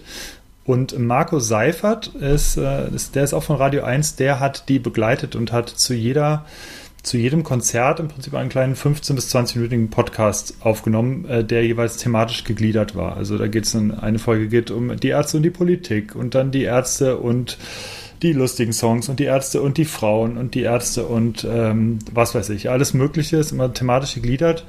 Ist ähm, sehr cool. Wer also auch so ein bisschen Vergangenheit hat mit die Ärzte, der sollte sich unbedingt anhören, denn äh, der, ist, der ist sehr nah dran an Ärzten. Ähm, weil die alle da die ganze Zeit in jeder Folge zu Wort kommen. Also ein sehr schöner, sehr locker, entspannter, entspannt zu hörender Podcast, kann ich sehr empfehlen. Ja. Ähm, und ich habe noch zwei kleine Sachen, und zwar äh, fand ich, äh, würde ich gerne lokale kleine Festivals empfehlen, denn ich war letztes Wochenende auf dem Lippe Open Air, das ist so ein, äh, ist ja ein kleines lokales Festival hier ähm, mit ein paar Bands. Äh, Samstag und Sonntag äh, war viel los, war auf einem großen Feld hier an einem Industriegebiet außerhalb von Lemgo. Es hat sehr viel Spaß gemacht, weil dort alles von äh, Rock über Drum and Bass gespielt wurde und es hat irgendwie sehr viel Spaß gemacht, hier einfach mit dem Fahrrad in zehn Minuten zu einem kleinen Festival fahren zu können. Das war irgendwie sehr cool und es war auch das erste Mal oder das erste Festival-Feeling ist irgendwie seit, äh, ja, seit den letzten paar Jahren irgendwie. Und das hat sehr viel Spaß gemacht. Und das allerletzte, und dann bin ich auch endlich fertig, äh, ist ein YouTube-Video, wie könnte es anders sein? Und zwar heißt es ähm, How I, ähm, wie heißt es nochmal? I made a 100 miles per hour flying hoop. Und zwar hat er so ein bekloppter Erfinder ähm, ein, ähm, ja, einen Basketballkorb gebaut, der jedes Mal oder der, der jeden Ball, oder du triffst jedes Mal mit dem Ball, wenn du diesen Basketballkorb, wenn, wenn du den Ball in die Nähe schmeißt, weil der an vier verschiedenen Seilen befestigt ist im Raum und durch eine sehr ausgeklügelte Mechanik und äh, also computergesteuerte Mechanik ähm, errechnet der sofort die Flugkurve des Balls und fliegt dorthin, also der Korb. Und das Ganze ist unfassbar wahnsinnig. Man kann sich vorstellen, was da für Kräfte walten, weil der das halt innerhalb von ja, einer halben Sekunde machen muss. Und der Typ hat sich das selber gebaut und äh, es ist einfach, es ist kompletter Wahnsinn. Also das muss man sich angucken. Ähm, ich könnte mir nicht vorstellen, dass es dass wirklich funktioniert. Ähm, aber ja, es ist, lohnt sich sehr, das Video. Und der macht jetzt also, den ganzen äh, Nachmittag, stellt er sich hin und macht drei Punktewürfe, ja, oder was? Ich glaube, ihm geht es tatsächlich eher um, um äh, darum, dass man sowas realisieren kann. Okay. Also ich glaube nicht, dass er da groß was macht. Aber wie gesagt, du wirfst einfach einen Ball und dieses Ding geht halt immer in den Korb, aufgrund dieser Mechanik. Und wie das Ding einfach irgendwo hinfliegt und komplett kaputt geht, das gibt es natürlich auch in diesem Video. Aber es ist schon krass. Also aus Ingenieurssicht ist es schon wirklich abgefahren. Genau, ja, das war meine Empfehlung. Punkt. Cool. Cool, cool, cool, cool. Moritz. Ähm, eine Empfehlung. Wir hatten am Anfang schon die Tour de France. Oder France, wie Jens Vogt sagt. ähm, ah, Vogt, der guter. Und äh, da war jetzt äh, letzte Woche die Königsetappe hoch nach Alpe d'Huez mit Bergankunft. Ähm, es gibt auf YouTube diverse Videos von äh, Tim Cockpit, Tom Pitcock, ähm, wie er diese Etappe gewinnt und vor allem, ähm, also es gab eine Ausreißergruppe, in der er dann dabei war und da ist er denen dann am letzten Anstieg hoch nach Alpe d'Huez, ist ja auch irgendwie so, ich glaub, 200, 300 Höhenmeter hat, ähm, ist er den davon gefahren mit einer wahnsinnig guten Leistung. Aber am beeindruckendsten war eigentlich, wie er aufgeschlossen ist zu dieser Spitzengruppe. Und zwar sind die zu Beginn der Etappe nochmal über den Col du Galibier gefahren. Mal eben ähm, so. Ja, ähm, äh, Fahrt am Nachmittag. Sag ich ja, weil dazu. du meintest, äh, das wollte ich sowieso noch reingrätschen, weil du meinst, naja, das war die, die Etappe, wo sie dann nach Alpe d'Huez äh, hochgefahren sind, nachdem sie vorher irgendwie schon dreieinhalbtausend Höhenmeter gemacht haben. Äh, ja. Total geil, ja. Ja, und nachdem sie am Vortag zweimal auf den äh, Galibier gefahren sind. Auf jeden Fall ähm, sind sie dann äh, an der Alpe d'Huez Etappe äh, auch nochmal hoch auf den Col du Galibier und dann auf der Rückseite runtergefahren und äh, auf dieser Abfahrt hat Tom Pitcock irgendwie anderthalb oder zwei Minuten auf diese Spitzengruppe zugefahren, ja. indem er einfach so heftig diese Abfahrt genommen hat. Ähm, hm. Ja, und das, ähm, das ähm, fand ich beeindruckend zu sehen. Ein Rennradfahrer, der, äh, der sein Fahrrad beherrscht. Ja. Das muss man sich ja. anschauen, wirklich. Das ist absolut man sich großartig anschauen. so. Das, ja. Der Aber Typ, der noch bitte, überholt in der, in der Kurve. Und der, ja. der, den man überholt, der weiß überhaupt nicht, was ihm geschieht in dem Moment. Und der ballert da einfach vorbei. Ja, das ich meine, der Typ, in der Kurve, der typ in der Kurve fährt ja auch schon irgendwie 60 oder 70. Ja, also ist ja nicht so, dass der da einfach. Ja. ja und der fuhr ja neben dem Oberrohr. Also der war mit dem Kopf ja neben dem Oberrohr gefühlt, hm. weil er sich so klein gemacht hat. Ja. Äh, und was ich auch dann verrückt fand, kurze Zeit später erholte er sich kurz bei 84 km/h und holte seine Trinkflasche stimmt, raus. Stimmt, er hat noch getrunken. Ja. Mit, und, und das Motorrad fährt vor und du siehst halt diese Geschwindigkeitsanzeige, die da automatisiert angezeigt wurde und die fahren einfach 84 und er trinkt halt entspannt. Also das fand ich, das ist so, das ist komplett, kann, kann man nicht nachvollziehen. Ja. Ja, so ist das, wenn du eben mit dem Mountainbike gut kannst, ne? dann Kannst du ja. auch auf dem Rennrad gut. Ja. Ah, total geil. Müsst ihr euch angucken. Ich ja. versuche mal irgendwie ein Video zu finden und äh, werde das, werd das verlinken. Und dann guckt das direkt aus den Shownotes raus. Gar kein Problem. Ja. Ähm, ich habe keine Empfehlung, aber ich habe äh, im Feedback was vergessen, was ich da noch erwähnen wollte. Und das würde ich jetzt einfach hier machen. Und zwar wollte ich dem äh, 089 Braumeister, dem Hans, äh, wollte ich gute Besserung wünschen. Der hat letztens bei Strava irgendwie ein Foto gepostet, das sah nicht gut aus. Äh, irgendwie mit einem kaputten Knie. Oh ja. Ähm, und ja, Hans, gute Besserung. Ich hoffe, dass äh, gerade jetzt bei der Hitze ist es, glaube ich, mega nervig mit der Schiene und so. Und äh, ich hoffe, dass es schnell besser wird und du bald wieder auf dem Rad sitzt. Ja, das war meine Empfehlung. Ähm, ja. Vielleicht äh, Von mir auch. passt auf euch auf, verletzt euch nicht. Ist nicht geil. Ja. Okay. Genau. Haben wir's. 100. Haben wir's. Ja. Cool. Gut. Ja, 100. Schön. Wie geht's jetzt weiter? Machen wir noch weiter? Müssen wir mal gucken. Ist das Stillstand? Ja, schauen wir mal, oder? Dann gucken, wenn Hannes jetzt, jetzt, Hannes jetzt in Urlaub fährt, mit Stiften geht. jetzt fahren wir erstmal fahren wir erstmal in Urlaub und dann machen wir uns einen Plan. Hören uns, ob wir äh, den nächsten 100 machen oder ob wir jetzt so was ich mir bei uns auch gut vorstellen kann, ist, dass wir den Podcast einstampfen und stattdessen so eine TikTok-Dance-Gruppe machen. Ja. So immer die neuesten News. Markus trägt sie vor, Hannes und ich stehen im Hintergrund und wirbeln sie mit den Armen. Genau. Dann macht äh, Markus zum Abschluss den Wurm. Genau, könnt ihr. ihr könnt übrigens äh, könnt uns folgen, MTB News bei äh, TikTok. Einfach at MTB News äh, gibt es auch dort einen Account. Ähm, sehr gut. Ist das so? Ja, ist so. Ähm, ich habe äh, gestern auch schon mal reingeschaut. Ist ganz, ist ganz frisch. Ähm, sind schon zwei sehr lustige Videos drin, müsst ihr gucken. Mhm.